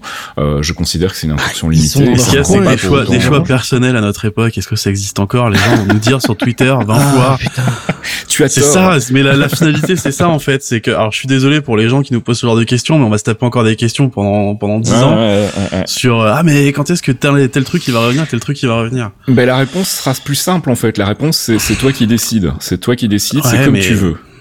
Et moi, ça me plaît veux pas. Ça comme orientation, ça me plaît pas. Ça. Écoute, on va. C'est pas pour autant qu'on va commencer à faire des chroniques des films, euh, des films Sony euh, dans le, le, le Marvel Cinematic Universe, mais euh, voilà, on fera pas de chronique de Morbius, je- j'en doute. Euh, Parce qu'on a choisi que Morbius c'était pas canon. voilà. je retourne le truc pour ma pomme. Tiens, On devra ça. définir le canon au début de chaque épisode de podcast les en disant, clairvoyants, à nous partir sommes, de nous sommes la maintenant- nouvelle entité. On définit le canon. Bon, sinon, blague à part, il y avait encore quelques questions en suspens que je voulais traiter, et notamment une question qui est revenue souvent euh, dans les discussions que j'ai pu euh, j'ai pu lire sur euh, le dernier épisode de, de Loki, c'est euh, le Nexus Event de Sylvie en fait. Alors, il a jamais vraiment été clairement établi, mais pour moi, il est relativement clair. Vous me direz si je me trompe ou si vous avez un avis différent, mais pour moi, l'idée c'est que en fait, ils se sont rendus compte tout simplement que euh, le, le- la Loki de cette timeline là, donc la Sylvie en fait, était en passe de devenir un bon Loki un gentil Loki. Euh, je caricature, hein. mais l'idée c'est ça quand tu la vois jouer avec ses petites figurines, où elle est en train d'incarner Valkyrie, etc. Tu sens qu'elle est, elle est, elle est plutôt par accord avec ce que devrait être un Loki en fait, et que c'est la raison Elle pour refuse laquelle. d'être un Loki. Voilà, elle, elle refuse qu'on qu'elle de se faire appeler hein, euh, Loki Ouais. d'ailleurs, ce qui est pas complètement anecdotique non plus. Donc pour moi en fait son Nexus Event c'est ça tout simplement, c'est le fait qu'en gros elle n'était pas supposée exister. Alors, est-ce que vous avez une autre idée ou est-ce que vous pensez que c'est ça aussi? Euh, Je tournais aussi autour de ça, c'est vrai, parce que Mm. c'est la seule qui nous raconte pas comment elle essaie de se foutre sur la gueule avec Thor. Il y a ça et aussi ses pouvoirs, parce que c'est la seule qui a un, un- Pouvoir d'enchantement. ouais. voilà un pouvoir d'enchantement quand tous les autres Loki qu'on nous montre ont, ont des pouvoirs. Bah, le vieux Loki qui fait apparaître Asgard entièrement ou qui font apparaître des Mhm. dagues, etc. Donc oui, je pense que les deux se recoupent, mais ça doit ça doit jouer autour de ça, je pense aussi. ouais. Je pense que ce sera peut-être exploré dans le, la saison 2, hein, potentiellement. Mais, euh, mais c'est vrai qu'il y a aucun moment où c'est clairement établi. Alors, il y a effectivement cette petite scène très courte où elle joue avec les figurines qui, pour moi, est vraiment l'explication. Hein. C'est, c'est ça son Nexus Event, c'est le fait qu'elle est pas comme les autres. Euh, mais voilà, je, je comprends qu'on puisse se poser la question et encore avoir des doutes à ce sujet-là, Fox. Euh, oui, juste pour, pour en revenir au pouvoir d'enchantement, euh, Sylvie explique quand ils sont euh, à la fin des temps, quand ils vont combattre Aliot, euh, Loki dit je peux pas l'enchanter. Elle fait on a tous les mêmes pouvoirs, on est tous les mêmes. C'est juste la manière dont on le Ouais, fait ouais, et elle lui fait, apprend à ouais. enchanter. Oui, c'est vrai. C'est défini par leur personnalité. Le, le classique Loki, par exemple, est un euh, conquérant, grandiloquent, euh, avec des, une vision euh, énorme. C'est pour ça que lui, il a tout basé sur la magie. Il l'explique, il a tout basé sur la magie, et donc c'est, euh, il met ses pouvoirs magiques euh, au, au service de ses ambitions, et donc il crée des trucs gigantesques. Mm. Il a pu se faire euh, passer pour mort auprès de Thanos avec une illusion tellement parfaite que Thanos n'a rien vu. Euh, le président Loki, par exemple, euh, il a d'autres pouvoirs qui sont plus apparemment des pouvoirs de euh, de, de création euh, basique et de de- d'illusion. Le jeune Loki, par exemple, il a pas tant de pouvoirs, mis à part qu'il a pu créer une dague qui pouvait tuer un dieu, c'est-à-dire la seule dague, la seule arme capable de tuer un dieu, c'est la dague qui a tué Thor. Mhm. C'est pour ça qu'il est là. C'est ça son Nexus Event. Euh, Alligator Loki, bon, bah, il a un joli chapeau. Hein, ça, c'est son Nexus Event. Il a un joli chapeau. Euh, je me suis un peu mal expliqué. Là où je voulais en venir, en fait, c'est que le, le- le Loki qu'on voit, enfin, les Loki qu'on voit, en fait, euh, c'est tous euh, des pouvoirs, en fait, dans le bah, de mischief, en fait, de, de, de foutre la Oui, merde, oui, de vraiment voilà, faire oui, apparaître oui, des choses, voilà. etc. Alors que pour Sylvie, bah, sauf contre Aliot, du coup, c'est vraiment un truc très très offensif. Euh, on le voit sur pas mal de variantes de la TVA, c'est quelque chose de très empathique quand même, Mhm. ou alors débloque Oui. des, des, des trucs. C'est plus euh, comme le Bah, elle a appris à les utiliser toute seule aussi. Tandis que l'autre, ils ont appris avec leur mère. Loki Oui, voilà, il y a- tient il y a ses pouvoirs de sa ouais. mère. C'est Mm. Freya qui lui a appris Ouais, moi je pense que globalement son Nexus Event c'est ça, hein. c'est simplement Oh, le fait ouais. qu'elle était, euh, elle était, euh, Elle était la meilleure et, euh, Loki. Enfin bonne. C'est elle la supérieure version. C'était une, une version positive de Loki et que donc du coup ça ne collait pas avec la timeline de EU Remains. Euh, et alors une dernière question sur laquelle euh, je voudrais qu'on qu'on se penche un peu, c'est le sort de Ravonna évidemment. Alors on connaît dans les comics euh, son, son parcours, on sait qu'elle finit par devenir la copine de Kang.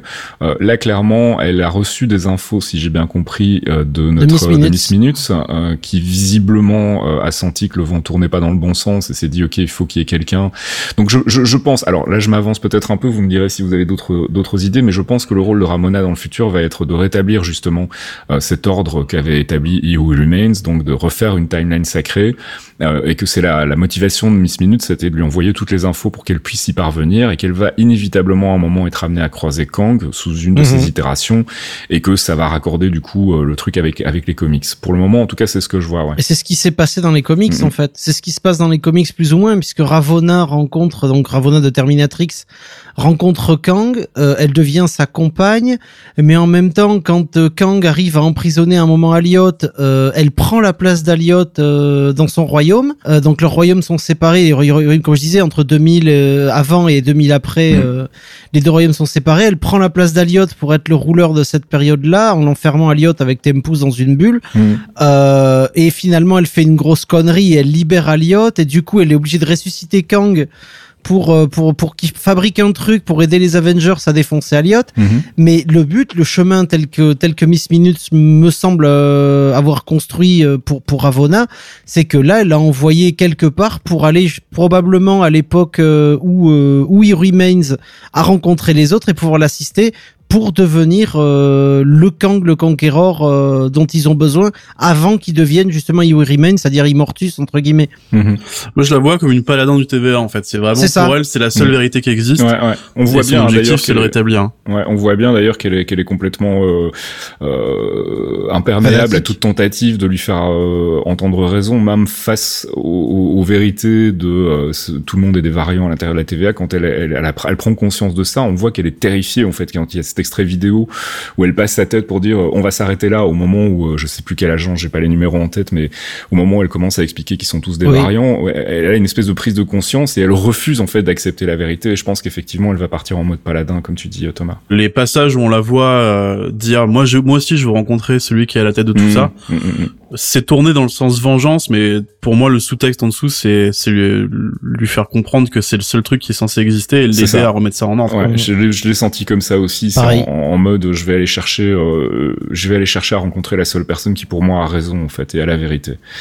Et quel est le, le Nexus Event de Mobius? Pourquoi est-ce qu'il aurait eu un Nexus Event en Parce fait? que Parce c'est un variant. aussi. Ah oui, Oui. effectivement, ouais.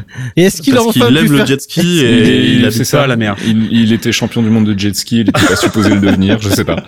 Je pense que ce sera euh, Est-ce que exploré vous avez dans la vu ce saison 2, même mais- de, du, du Loki alligator qui pilote le jet ski avec Mobius qui, qui se tient derrière lui? J'en ai pleuré. C'est une série à même, hein, Loki, y a pas de, y a pas de problème. quoi. Je voudrais qu'on termine cette euh, section théorie crafting spéculation avec un rapide tour de table. Euh, à votre avis, euh, multivers, donc euh, on, on va en entendre parler, je pense, dans tous les films qui vont venir, sauf peut-être Shang-Chi qui sera peut-être encore un petit peu décalé. Euh, impact du, du multivers sur euh, sur la manière dont vous percevez les, les films qui arrivent. Moi, je pense notamment à, à, à Eternals où bah, clairement je le voyais un petit peu décorrélé du reste du MCU aussi, et là tout à coup je pense qu'il va être, euh, il va être vachement connecté à cette notion de, réapparition du multivers. Spider-Man No Way Home, il y a rien à faire. Euh, je commence vraiment à me dire qu'on va effectivement se, faire un, film euh, fusion avec les franchises de Sony. Et puis Doctor Strange 2, en revanche. Euh, je suis toujours, euh, je suis toujours un petit peu dans le flou en fait par rapport au rôle de Wanda. Est-ce que ça va être l'antagoniste? Est-ce que ça va être un antagoniste dans un premier temps et puis qu'il va y avoir un vrai antagoniste derrière? Et si oui, euh, est-ce que ce sera une itération de Kang ou bien est-ce que ce sera complètement autre chose? Euh, Je voulais avoir votre avis sur les, les prochains films qui arrivent et en, en- comment vous voyez le multivers s'intégrer dans ces films en fait. Thomas, peut-être toi d'abord. Euh, Eternals, j'ai encore des doutes hein, sur le multivers dessus. Ouais. Mm. Pareil. Tu penses pas que c'est à cause du, de, de la réapparition du multivers qui vont se manifester tout à coup et se dire euh, oh, on est là les gars, on va essayer de remettre de l'ordre dans tout ça Bah, ce qu'il y a, c'est qu'Eternals, en fait, depuis qu'ils l'ont annoncé arrivant dans le MCU, moi, j'avais pas de piste sur pourquoi ils étaient là. J'ai Mm. pas de piste non plus pour euh, Black Knight, hein, Mm. qui, qui pareil est dans le casting. Mais euh, donc du coup, je me suis rattaché sur ce que je connais, c'est-à-dire les comics, et j'ai pas, euh, j'ai pas de grosses pistes intéressantes par rapport à ce qu'on a MCU qui pourrait expliquer pourquoi le multivers révérait les Eternals. Euh, je pense plutôt à, à quelque chose comme un, un reliquat en fait de Thanos, un lien peut-être avec euh, les déviants, un truc comme ça, euh, ce possible, genre ouais. de choses. Ouais, ouais. Parce que c'est même si c'est vrai que les Eternals c'est un truc qui s'étale sur euh, sur des milliards d'années, hein, parce que ça a commencé à la création de la planète, c'est- très bordélique aussi. Le Mhm. focus, j'ai pas hâte de le faire. Donc je sais pas. euh, en plus, vu que ça s'étale sur plusieurs euh, tranches de de- d'époque, Plusieurs millénaires. Ouais. pourquoi à un moment, à un instant T, ça les impacterait d'avoir une guerre, une guerre temporelle en fait, et par un autre, je sais pas. Donc, je pense que ça va rejoindre Shang-Chi avec un truc un peu tampon euh, Ouais, pour laisser passer le sujet. Mm, mm. Je, je vois plus un truc comme ça. Et les autres du coup, Spidey, euh, Doctor Strange, forcément. Bah, ouais. Spidey, je, je le disais avant, c'est moi j'ai j'ai quand même une petite crainte que ça foute un peu trop le bordel sur un truc déjà bordélique. Ouais, ouais, ouais. Euh, Multiverse of Madness, par contre, je suis très très très chaud de voir ce qu'ils vont faire avec Strange. Mm. Et il va rester aussi euh, Ant-Man 3. hein. Oui, tout à fait. en ouais. 23 quand même avec euh, je pense que je sais pas si ça va être le, le point culminant mais c'est quand même là qu'on nous a annoncé euh, l'arrivée de Jonathan Majors alors qu'on l'a eu avant et c'est c'est là où le personnage est ancré en fait Je pense qu'on va passer un bon moment dans le Quantum Verse en fait dans Ant-Man 3. Ouais. Je pense que c'est bien bah parti il y a eu pas mal de euh, théories qui disaient avoir repéré le- la maison enfin la, la, la ville du TVA c'est ce qu'on voyait en fait euh, dans, dans Ant-Man le 2 ouais, euh, ouais, ouais. dans le Puis il y a les- Quantum, les- il y a les micronautes aussi euh, dans, dans, dans ce truc-là qui pourrait arriver, euh, qui pourrait être intéressant. Mais il y a, ouais, il y a plein de pistes. Fox, toi, du coup, les prochains films, tu les vois connectés, pas connectés? Alors, euh, je suis connected. je, je suis relativement d'accord avec Thomas sur Eternals, parce que moi je pense très sincèrement qu'Eternals, euh, Um, vu le calendrier avant, le, le calendrier Mhm. de, de la timeline où on n'aurait pas eu le coronavirus. c'est vrai que j'y pense pas à ça, mais bon, entre temps, ils ont pu réécrire des trucs aussi. Oui, hein. bien sûr, mais euh, je pense qu'Eternals, comme Thomas, va être très lié à Thanos et je pense que le, le, le, le blip va être euh, va être un point d'orgue en fait pour les Eternals qui vont se rendre compte qu'ils doivent aider l'humanité sur quelque Mhm. chose de précis, peut-être à se relever après un événement euh, cosmique aussi aussi important que ça, parce que la moitié de la population de la planète effacée, c'est pas rien. C'est vrai que ça pourrait effectivement être un bon point d'ancrage, le, le blip en fait, pour les, les amener à se Mhm. révéler en fait. Ouais. Les Eternals ça fera aussi un très bon point d'ancrage pour euh, Miss Marvel qui arrive pas longtemps après normalement. Aussi. Tout à fait. Ouais, ouais, ouais. aussi, tout à fait. Spidey, j'ai pas vraiment de, j'ai pas vraiment d'inquiétude pour Spidey, très simplement parce qu'à chaque fois on met beaucoup d'espoir dessus, Euh, notamment sur Far From Home où on était super inquiet de tas de trucs, notamment déjà avec le multiverse avec Ah euh, ouais. avec Jake Gy- Gyllenhaal. Euh, et au final pas du tout. Donc je je suis pas je suis pas inquiet pour Spidey. Je pense que Spidey petit à petit ils vont le ils le laissent dans son précaré. Euh, moi j'ai très très hâte surtout de voir Spidey en fugitif avec euh, Mhm. avec euh, J.K. Simmons qui, qui qui revient et là je suis ultra heureux de le voir revenir en, en Jonah Jameson. Il a été confirmé au casting euh, de No, No Way Home ou pas encore? Euh, J'ai pas l'impression oui. en fait. Hein. On en a tous que oui. parce qu'on l'a vu à la fin de, de Far From Home, mais euh, Normalement oui il est confirmé au casting de mémoire ok. mais euh, donc J.K. Simmons bon voilà évidemment grosse grosse grosse top au guichet grosse envie euh, de, de foncer pour voir le film. Après sur sur le côté multiverse le fait qu'il y ait les autres euh, j'ai juste, j'ai pas peur, mais je, je, je crains, ouais, que- quelque peu qu'ils se foutent juste de notre gueule et que il y a certes Alfred Molina, il y aura peut-être du multiverse, mais ça va être euh, quelque chose de très, euh, de très limité en fait, de très limité, de très limitant, parce que Sony a pas le pouvoir de péter le MCU, parce que c'est quand même, c'est quand même toujours Feige qui décide. Donc si le scénario va pas, il l'a, il l'aurait pété il y a déjà un moment. Après, pour Doctor Strange euh, and Multiverse of Madness, là par contre, je vois pas je vois de moins en moins Wanda, Wanda comme une antagoniste en fait. mhm. Je la vois plus comme euh, elle était dans son coin à étudier la réalité, à essayer de comprendre euh, le, le livre, tout Mm. simplement le livre du chaos, Mhm. euh, le Darkhold de son véritable nom. Et, mais et Strange plutôt découvrant que ben, la timeline elle part en couille et que ça devient le bordel dans l'univers, aller la chercher et comme je le disais à l'époque, euh, j'avais déjà dit la prendre sous son aile vraiment euh, en mentor pour qu'elle puisse l'aider à gérer tout ce bordel parce qu'elle est la seule sorcière à pouvoir manipuler la réalité. Je pense que ce qui va être intéressant, en fait, enfin, ce qui pourrait être intéressant de, de, de faire comme connexion entre WandaVision et, et Doctor Strange 2, maintenant qu'on a un peu les bases pour le multivers, ça serait euh, de retrouver, en fait, euh, cette scène post-générique qu'on avait dans WandaVision où on la, on, la voit en train de bouquiner le, Darkhold et on entend les voix de ces gamins. En fait, je, je, serais pas étonné que ce soit intégré de manière à, à dire, bah, en fait, avec la création des timelines parallèles, euh, il y a une timeline dans laquelle les enfants de Wanda existent et c'est là qu'elle va essayer d'aller pour aller les récupérer en fait et probablement foutre le bordel au passage. Et, et si on reprend les comics, Fasque, je sais pas si tu le sais, mais si on reprend les comics, les, les gamins de Wanda euh, n'étaient pas prévus de naître au départ de l'union avec Vision. C'était pour He Who Remains justement, et notamment Immortus, c'était impossible. Et c'est Immortus qui a et ou He Who Remains, c'est l'un des deux qui a modifié la réalité, qui a littéralement modifié la réalité pour intégrer Mephisto dans, dans, dans, dans le tout et en faire des fragments de Mephisto. Mais au départ, c'était une timeline où ils avaient eu des, ils avaient réussi à avoir des enfants. Donc ça nous ramène encore à Who Remains, hence Immortus, hence Kang. Et Ouais. donc on est toujours dans le même bordel du Multiverse of Madness, toujours Kang est au bout. Kang est toujours à la source du truc. Du moins dans le MCU. Ouais, je suis vraiment très excité du coup par euh, cette potentialité de voir finalement ces différents arcs qui sont en train de se dessiner et qui ont l'air d'être des arcs euh, finalement euh, séparés. Hein. On parle de Secret Invasion, on parle de l'arc avec le multivers, on parle de, de l'arrivée des Eternals. Enfin, on a plusieurs pistes possibles de, de, de savoir qu'en fait toutes ces parties s'imbriqueraient les unes dans les autres finalement avec des avec des, des conséquences de l'une sur l'autre. Ça pourrait être ça pourrait être vraiment sympa. Bref, on a fait le tour, je pense, pour cette fois-ci. On reviendra bien évidemment dans les prochains épisodes épisode sur euh, les ramifications du multivers dès qu'on commencera à y voir un peu plus clair. Ce sera à partir, à mon avis, de, de décembre et de Spider-Man No Way Home où on va commencer à voir des choses un petit peu plus concrètes, même si je garde quand même une option sur euh, Eternals, on, on sait jamais. Euh, et puis on verra donc au final euh, à quel moment va euh, arriver euh, le tant attendu Mephisto. On verra ça au 160. C'est ça. Excuse me, Mr. Stark. Christine Everhart, Vanity Fair magazine. Can I ask you a couple of questions? Hi. Hi. Yeah. It's okay? Okay, go.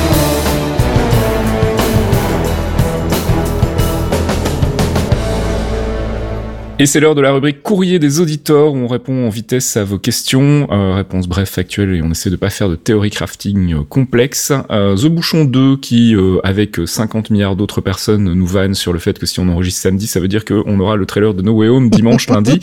Euh, bah, comme je le disais en ouverture de ce podcast, hein, ce sera probablement le cas, mais en même temps, on peut pas non plus à chaque fois décaler euh, l'enregistrement en se disant peut-être qu'il va y avoir un trailer. Il me semble assez logique qu'effectivement un trailer de Spider-Man arrive très très bientôt. Et si c'est le cas, et s'il se trouve que ça mérite qu'on s'y arrête euh, quelques minutes, eh bien on fera un, épisode court euh, euh, avec Thomas et avec Fox s'ils sont disponibles pour en parler et faire un, petit rapide débrief du trailer. Et si ça mérite pas un épisode spécial, eh bien on attendra le mois prochain pour en parler. Euh, Sonic qui nous demande quelles sont vos attentes et prédictions pour Miss Marvel and the Marvels. Euh, donc c'est The Marvels, hein, le titre officiel de Captain Marvel 2. Donc euh, bah, mes attentes sont pour le moment très floues. Euh, c'est des persos, enfin Marvel, Captain Marvel, Miss Marvel, c'est des persos que je connais pas très bien dans les comics. Euh, J'avais fait une théorie à l'époque de WandaVision comme quoi ça allait être la, raison de l'apparition de, de Miss Marvel, mais il se trouve que finalement ça risque de pas être ça. Donc j'ai pas d'attente particulière. Je suis impatient de les voir parce que je pense qu'on va bien se marrer. Euh, Miss Marvel, c'est un, un perso qui a un potentiel, euh, un potentiel drôle assez important euh, et un potentiel décalé aussi qui pourrait nous rapprocher plus d'un Ant-Man par exemple dans ce qu'on a vu dans les MCU. Et de Marvels de voir le le, le team-up entre euh, entre euh, Captain Marvel, Miss Marvel, euh, et puis on a encore Photon. Photon, voilà, qui devrait arriver aussi. Qui est ma Captain Marvel C'est Monica Rambeau. C'est voilà Monica Rambeau. Donc je pense qu'il y a un potentiel à faire quelque chose de vraiment très très fun, mais j'ai pas d'attente particulière. Je sais pas si vous vous en avez. J'en parlais juste au-dessus, en fait. J'attends de voir si effectivement ce sera un lien avec Eternals ou pas. Ouais, ouais. Parce qu'Eternals me paraît être la meilleure façon d'introduire, alors Inhumans ou pas, je sais pas comment ils vont les appeler, mais un concept similaire. Mhm. Par contre, pour The Marvels, le seul point que j'ai où j'ai pas d'explication, euh, ce serait Monica Rambeau. En fait, ce qu'on a vu, ses pouvoirs étaient arrivés avec WandaVision, donc il y a Mhm. pas vraiment de lien à part le fait que sa mère était pote avec euh, Carol Danvers. Je je sais pas trop. Donc pour Miss Marvel, voir si ça fait le lien avec euh, Eternals, et pour The Marvels, juste, euh, je m'attends à voir un film fun. Miss Marvel, j'ai très hâte de voir Kamala Khan en, en action et de voir cette genèse de personnage. J'attends beaucoup The Marvel parce que The Marvels, je veux voir Monica Rambeau dans son costume. Euh, parce que j'aime beaucoup Carol Danvers, mais Monica Rambeau aura toujours mon cœur parce que c'est elle, la chef des, des Avengers de mon enfance. Mhm. Euh, donc euh, j'aimerais qu'elle prenne une place un peu plus un peu plus centrale dans la dans le futur aussi parce que c'est euh, c'est c'est un personnage qui est très intéressant, c'est une militaire, il y a un côté Captain America beaucoup plus posé que que pour Carol Danvers et avec le départ de, de Chadwick Boseman, euh, les cartes ont été rabattues rebattues aussi sur euh, qui va prendre le lead des nouveaux Avengers et le reste donc Mm. euh, je pense que ce sera aussi un film charnière mais au niveau politique des Avengers, au niveau formation des nouveaux Avengers dans le futur. Ouais, et puis probablement une piste de lancement aussi pour les Young Avengers. Je serais pas étonné que ce soit là que que le l'arc soit lancé en tout cas. Euh, Lutes McDuck enfin qui nous demande blague à part avec les F4 pour euh, point d'orgue de la phase 4. Vous pensez qu'on verra plus de Kang ou de ses variants à travers les films prévus, excepté Ant-Man là où on l'attendait. On en parlait un petit peu tout à l'heure dans le Theory Crafting. hein. effectivement, il serait pas étonnant de voir débarquer des itérations de Kang, euh, soit en petit caméo rapide, soit euh, effectivement avec un peu plus de substance dans les films à venir et pas forcément là où on l'attendait. Euh, donc on, vous rappelle, hein, outre Kang, il y a effectivement euh, Iron Lad qui pourrait parfaitement euh, euh, lancer aussi, ou en tout cas participer à un arc Young Avengers. On a euh, Immortus euh, qui euh, est vaguement la version qu'on a vue en fait dans, dans, dans l'épisode 6 de la saison 1 de Loki, mais qui pourrait effectivement être amené à revenir aussi. Donc oui, clairement, euh, j'en parlais tout à l'heure très vite quand tu faisais le focus, mais euh, euh, l'arrivée d'Apocalypse euh, dans l'univers Marvel est d'une certaine manière liée à une, une itération de Kang aussi, en tout cas dans un certain arc. Donc euh, pourquoi pas aussi utiliser Kang pour euh, introduire euh, progressivement des mutants. Comment, j'en sais rien, on verra. Mais effectivement, il a l'air d'être parti pour être le big bad de cette phase 4. Mhm. Euh, donc je serais vraiment pas étonné qu'on en, on en ait en tout cas des mentions dans d'autres films. Euh, même si je pense qu'il se réserve euh, le gros morceau pour Ant-Man, euh, qui, a, qui a bien besoin pour le coup d'un big bad un peu euh, un peu costaud parce que jusqu'ici c'est un peu la franchise qui a qui a un peu souffert de, de big bad pas très très intéressant. Euh, Et puis on n'a pas de film chorus pour Et les, puis on pour n'a les prochaines années. pas annoncé en tout cas. hein, donc euh, Oui. est-ce qu'on Eh ben en si, aura on a, on finalement a un Fantastic Four. Fantastic Four est non, pas vraiment annoncé comme un film chorus. hein, enfin, c'est pas un chorus. Ça Bah. pourrait l'être, on en a parlé, on a théorisé dessus, mais effectivement, ça pourrait être un film chorus, mais euh, on, on est plutôt sur une origin story, en fait, à mon avis, donc pour les Fantastic Four, donc euh, en tout cas en partie.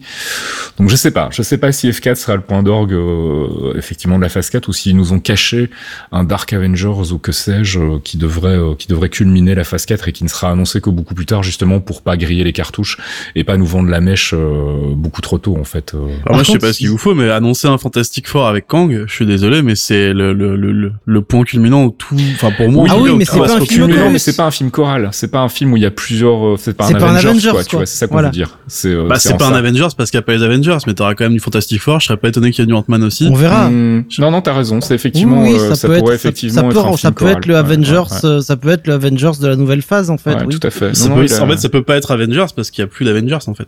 Par contre, je viens de penser un truc pendant, pendant qu'on on discutait de, de cette Attention, question on a dit pas théorie crafting complexe. Non, non, non, non, c'est pas un théorie crafting complexe. partir, là. Pas du tout, non, non. C'est qu'on a eu euh, les trois premières phases du MCU basées sur Thanos en Big Bad qui était le destructeur, Hmm. et que là, on va avoir une phase 4 et la suite qui, qui du moins la phase 4 qui est basée sur Kang, qui est le créateur, parce qu'il Mm. crée des timelines et il crée du bordel. Bah, c'est C'est aussi conquérant quand même, donc. Euh... Ouais, mais il, n'est pas dans le il, non crée, plus, quoi. il crée énormément de choses. Il crée, il crée des univers entiers euh, à lui seul, quoi.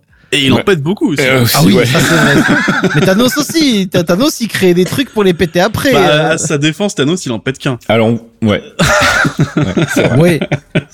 Bon, on vous rappelle que si vous voulez nous poser des questions, si vous voulez venir tout simplement discuter du MCU avec nous, vous pouvez le faire à plusieurs endroits. Vous pouvez nous envoyer des petites, euh, des petits messages sur Twitter. Vous pouvez passer sur le forum et il y a des threads dédiés euh, MCU avec les séries et les films euh, dans le, le- le forum de Geekzone. Et puis sinon, vous pouvez aussi passer sur le Discord de Geekzone où on discute généralement du MCU dans le chaîne Ciné Télé Comics. Donc n'hésitez pas à faire un saut et à, à venir euh, taper le bout de discute avec nous. On va passer à notre rubrique Quantum Trip. Are you talking about a time machine? No. No, of course not. No, not a time machine. This is more like um Yeah, like a time machine.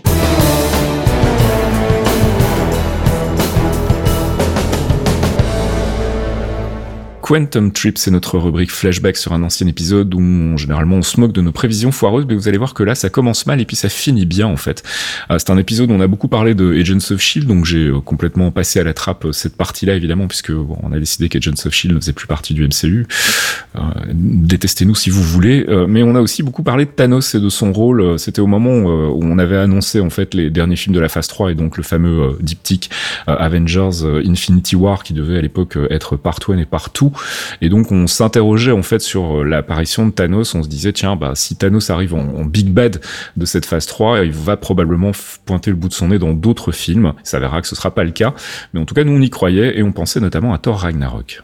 Avengers, c'est pas l'or, c'est notre section euh, théorie crafting et spéculation un peu folle sur euh, l'avenir du MCU. Reparlons un petit peu de la phase 3 et de ce qui s'annonce là, on en avait vaguement euh, survolé le sujet la dernière fois, mais je voudrais qu'on y revienne un petit peu. C'est le rôle de notre ami Thanos, euh, Mhm. qui va donc être manifestement de plus en plus prépondérant dans, dans la phase 3.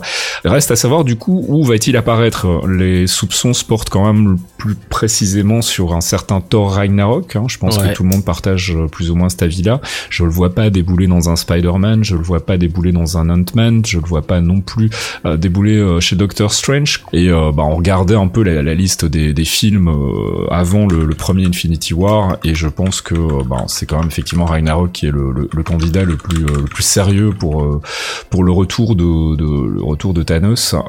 Même s'il est tout à fait possible qu'il décide finalement de réintroduire complètement le personnage dans la première partie d'Infinity War et, et de faire de cette première partie partie du film justement son ascension, le fait qu'il récupère les pierres, etc., pour euh, débouler sur la deuxième partie qui sera euh, à ce moment-là une, une opposition franche et directe entre ben, tous les personnages du lore Marvel du MCU et Thanos et éventuellement ses sbires, puisque ben, faut pas oublier non plus qu'on a toujours cette théorie un peu folle qui voudrait que, si pas tous, en tout cas la plupart des big bad du MCU reviennent en force pour pour la grande baston finale d'Infinity War. Alors moi ça me ça me plairait bien en tout cas qu'on voit revenir bah, un Ultron ou un ou un Red Skull même dans dans Infinity War, ça pourrait être assez fun. Alors, on était pas loin quand même malgré Red tout. Skull, tu vois, bon. Red Skull, on l'avait. On part sur une idée de on va voir Thanos dans Ragnarok et puis finalement on se dit bah en fait non, ils ont pas besoin, ils peuvent l'introduire dans la première partie d'Avengers Infinity War. Et effectivement, il y avait à l'époque beaucoup de rumeurs autour du retour de, de tous les big bad euh, euh, de la première phase en mode euh, bah voilà, c'est la fin de la, la, la première décennie du Marvel Cinematic Universe, donc on va faire revenir tous les tous les bad guys.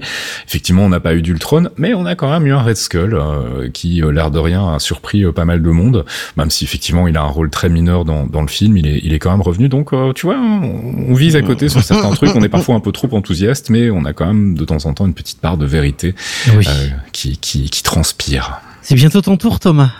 Oh, je suis, ouais, je- je- j'assume totalement les conneries que j'ai dit, donc euh, j'ai pas peur. Le jugement sera là, mais le jugement sera accepté. Le jugement sera, euh, sera Terrible. juste.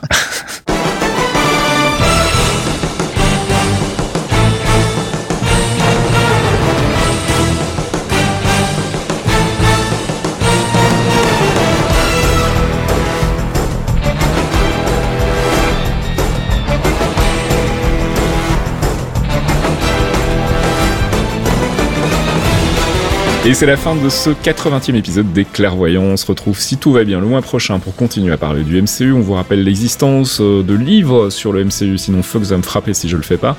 Donc, euh, dans les coulisses du Marvel Cinematic Universe, tome 1 et tome 2 disponibles chez Third Editions. Il y a aussi un livre que Thomas a écrit qui n'est pas en rapport avec le MCU, mais qui parle de Godzilla chez Third Edition. Donc, n'hésitez pas à aller jeter un œil aussi. On vous rappelle l'existence du thread euh, MCU et de ses threads sœurs, en fait, sur les différentes séries et films dans le forum du site geekzone.fr. On vous rappelle l'existence du Patreon. Si vous voulez nous soutenir, aider à la production des podcasts, vous pouvez le faire pour 1 euro, 2 euros, 3 euros, 5 euros, 10 euros par mois. Ce que vous voulez, ce que vous pouvez, c'est sur patreon.com slash geekzonefr. Et en échange, nous, on vous file des petits bonus comme la pause comics, qui est un nouveau rendez-vous mensuel où euh, Archeon vous fait des recommandations de comics, toutes maisons d'édition confondues. Euh, je pense que j'ai fait le tour, Fox, hein, j'ai rien oublié. Oui, tu as oublié les articles euh, dans la peau du Marvel Cinematic Universe sur Geekzone. C'est vrai, il y a des dossiers. D'ailleurs, il faut- j'en ai deux à écrire. Là, je suis à la bourre. J'ai un dossier à faire sur Black Widow et un dossier à faire sur Loki. Donc, euh, bah voilà, il y a une vingtaine, bientôt une trentaine de dossiers en fait sur euh, tous les films et séries euh, Marvel à suivre depuis plusieurs années maintenant sur geekzone.fr. Donc, n'hésitez pas aussi à venir jeter un œil, à les parcourir. Euh, et je pense qu'on a tout dit là pour le coup. On vous Et donne rendez-vous. Fox a oublié quelque chose. Ouais, il a oublié quoi? Parce qu'il nous engueule à chaque fois sur les livres qui sont oubliés, etc. Mais il y a le sien aussi qui est dispo, le parchemin de Tamriel. Il en parle jamais. C'est vrai. Mais hein, C'était il y a 4 ans. mais alors, j'en profite parce que là, on peut ça, il y a des soldes cheaters, donc vous pouvez le prendre. Il y a des so- oui, c'est vrai qu'il est en solde chez Third Editions, les parchemins de Tamriel, euh, livre sur Skyrim si vous aimez euh, les gros vikings et, et les TES. Voilà, on se retrouve le mois prochain. On parlera probablement, et même certainement d'ailleurs, de Shang-Chi, puisque le film sort en septembre, donc on est un petit peu à la bourre. Il va falloir qu'on rattrape notre retard et qu'on vous fasse un petit focus sur le personnage, son univers, et qu'on spécule un peu sur euh, le grand retour très attendu du mandarin dans le MCU. Enfin, retour pas vraiment en fait, puisque c'est l'arrivée du vrai mandarin. Donc on fera un peu le point là-dessus le mois prochain. Donc euh, pas de vacances pour nous. On va continuer euh, les, les clairvoyants pendant les, le mois d'août. Et euh, bah, si vous avez des questions, si vous avez des envies euh, de focus pour les mois suivants, n'hésitez pas à nous les faire connaître sur Twitter ou dans euh, le trade Geek Zone dédié au MCU. On vous fait des bisous et on vous dit au mois prochain. Salut Fox, salut Thomas. Des bisous. Bisous tout le monde.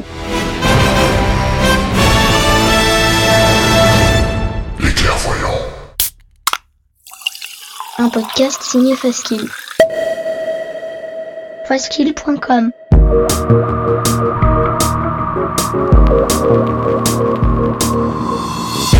Torréfaction, c'est votre rendez-vous hebdomadaire sur geekzone.fr avec une sélection de l'actualité proposée par Caféine et Fastkill. Gaming, culture, software et tech, on fait le tri dans les news de la semaine pour vous proposer un récap digeste d'une demi-heure, histoire de ne rien louper des infos essentielles. Torréfaction, c'est votre rendez-vous avec l'actu geek tous les vendredis matins à 8h sur geekzone.fr.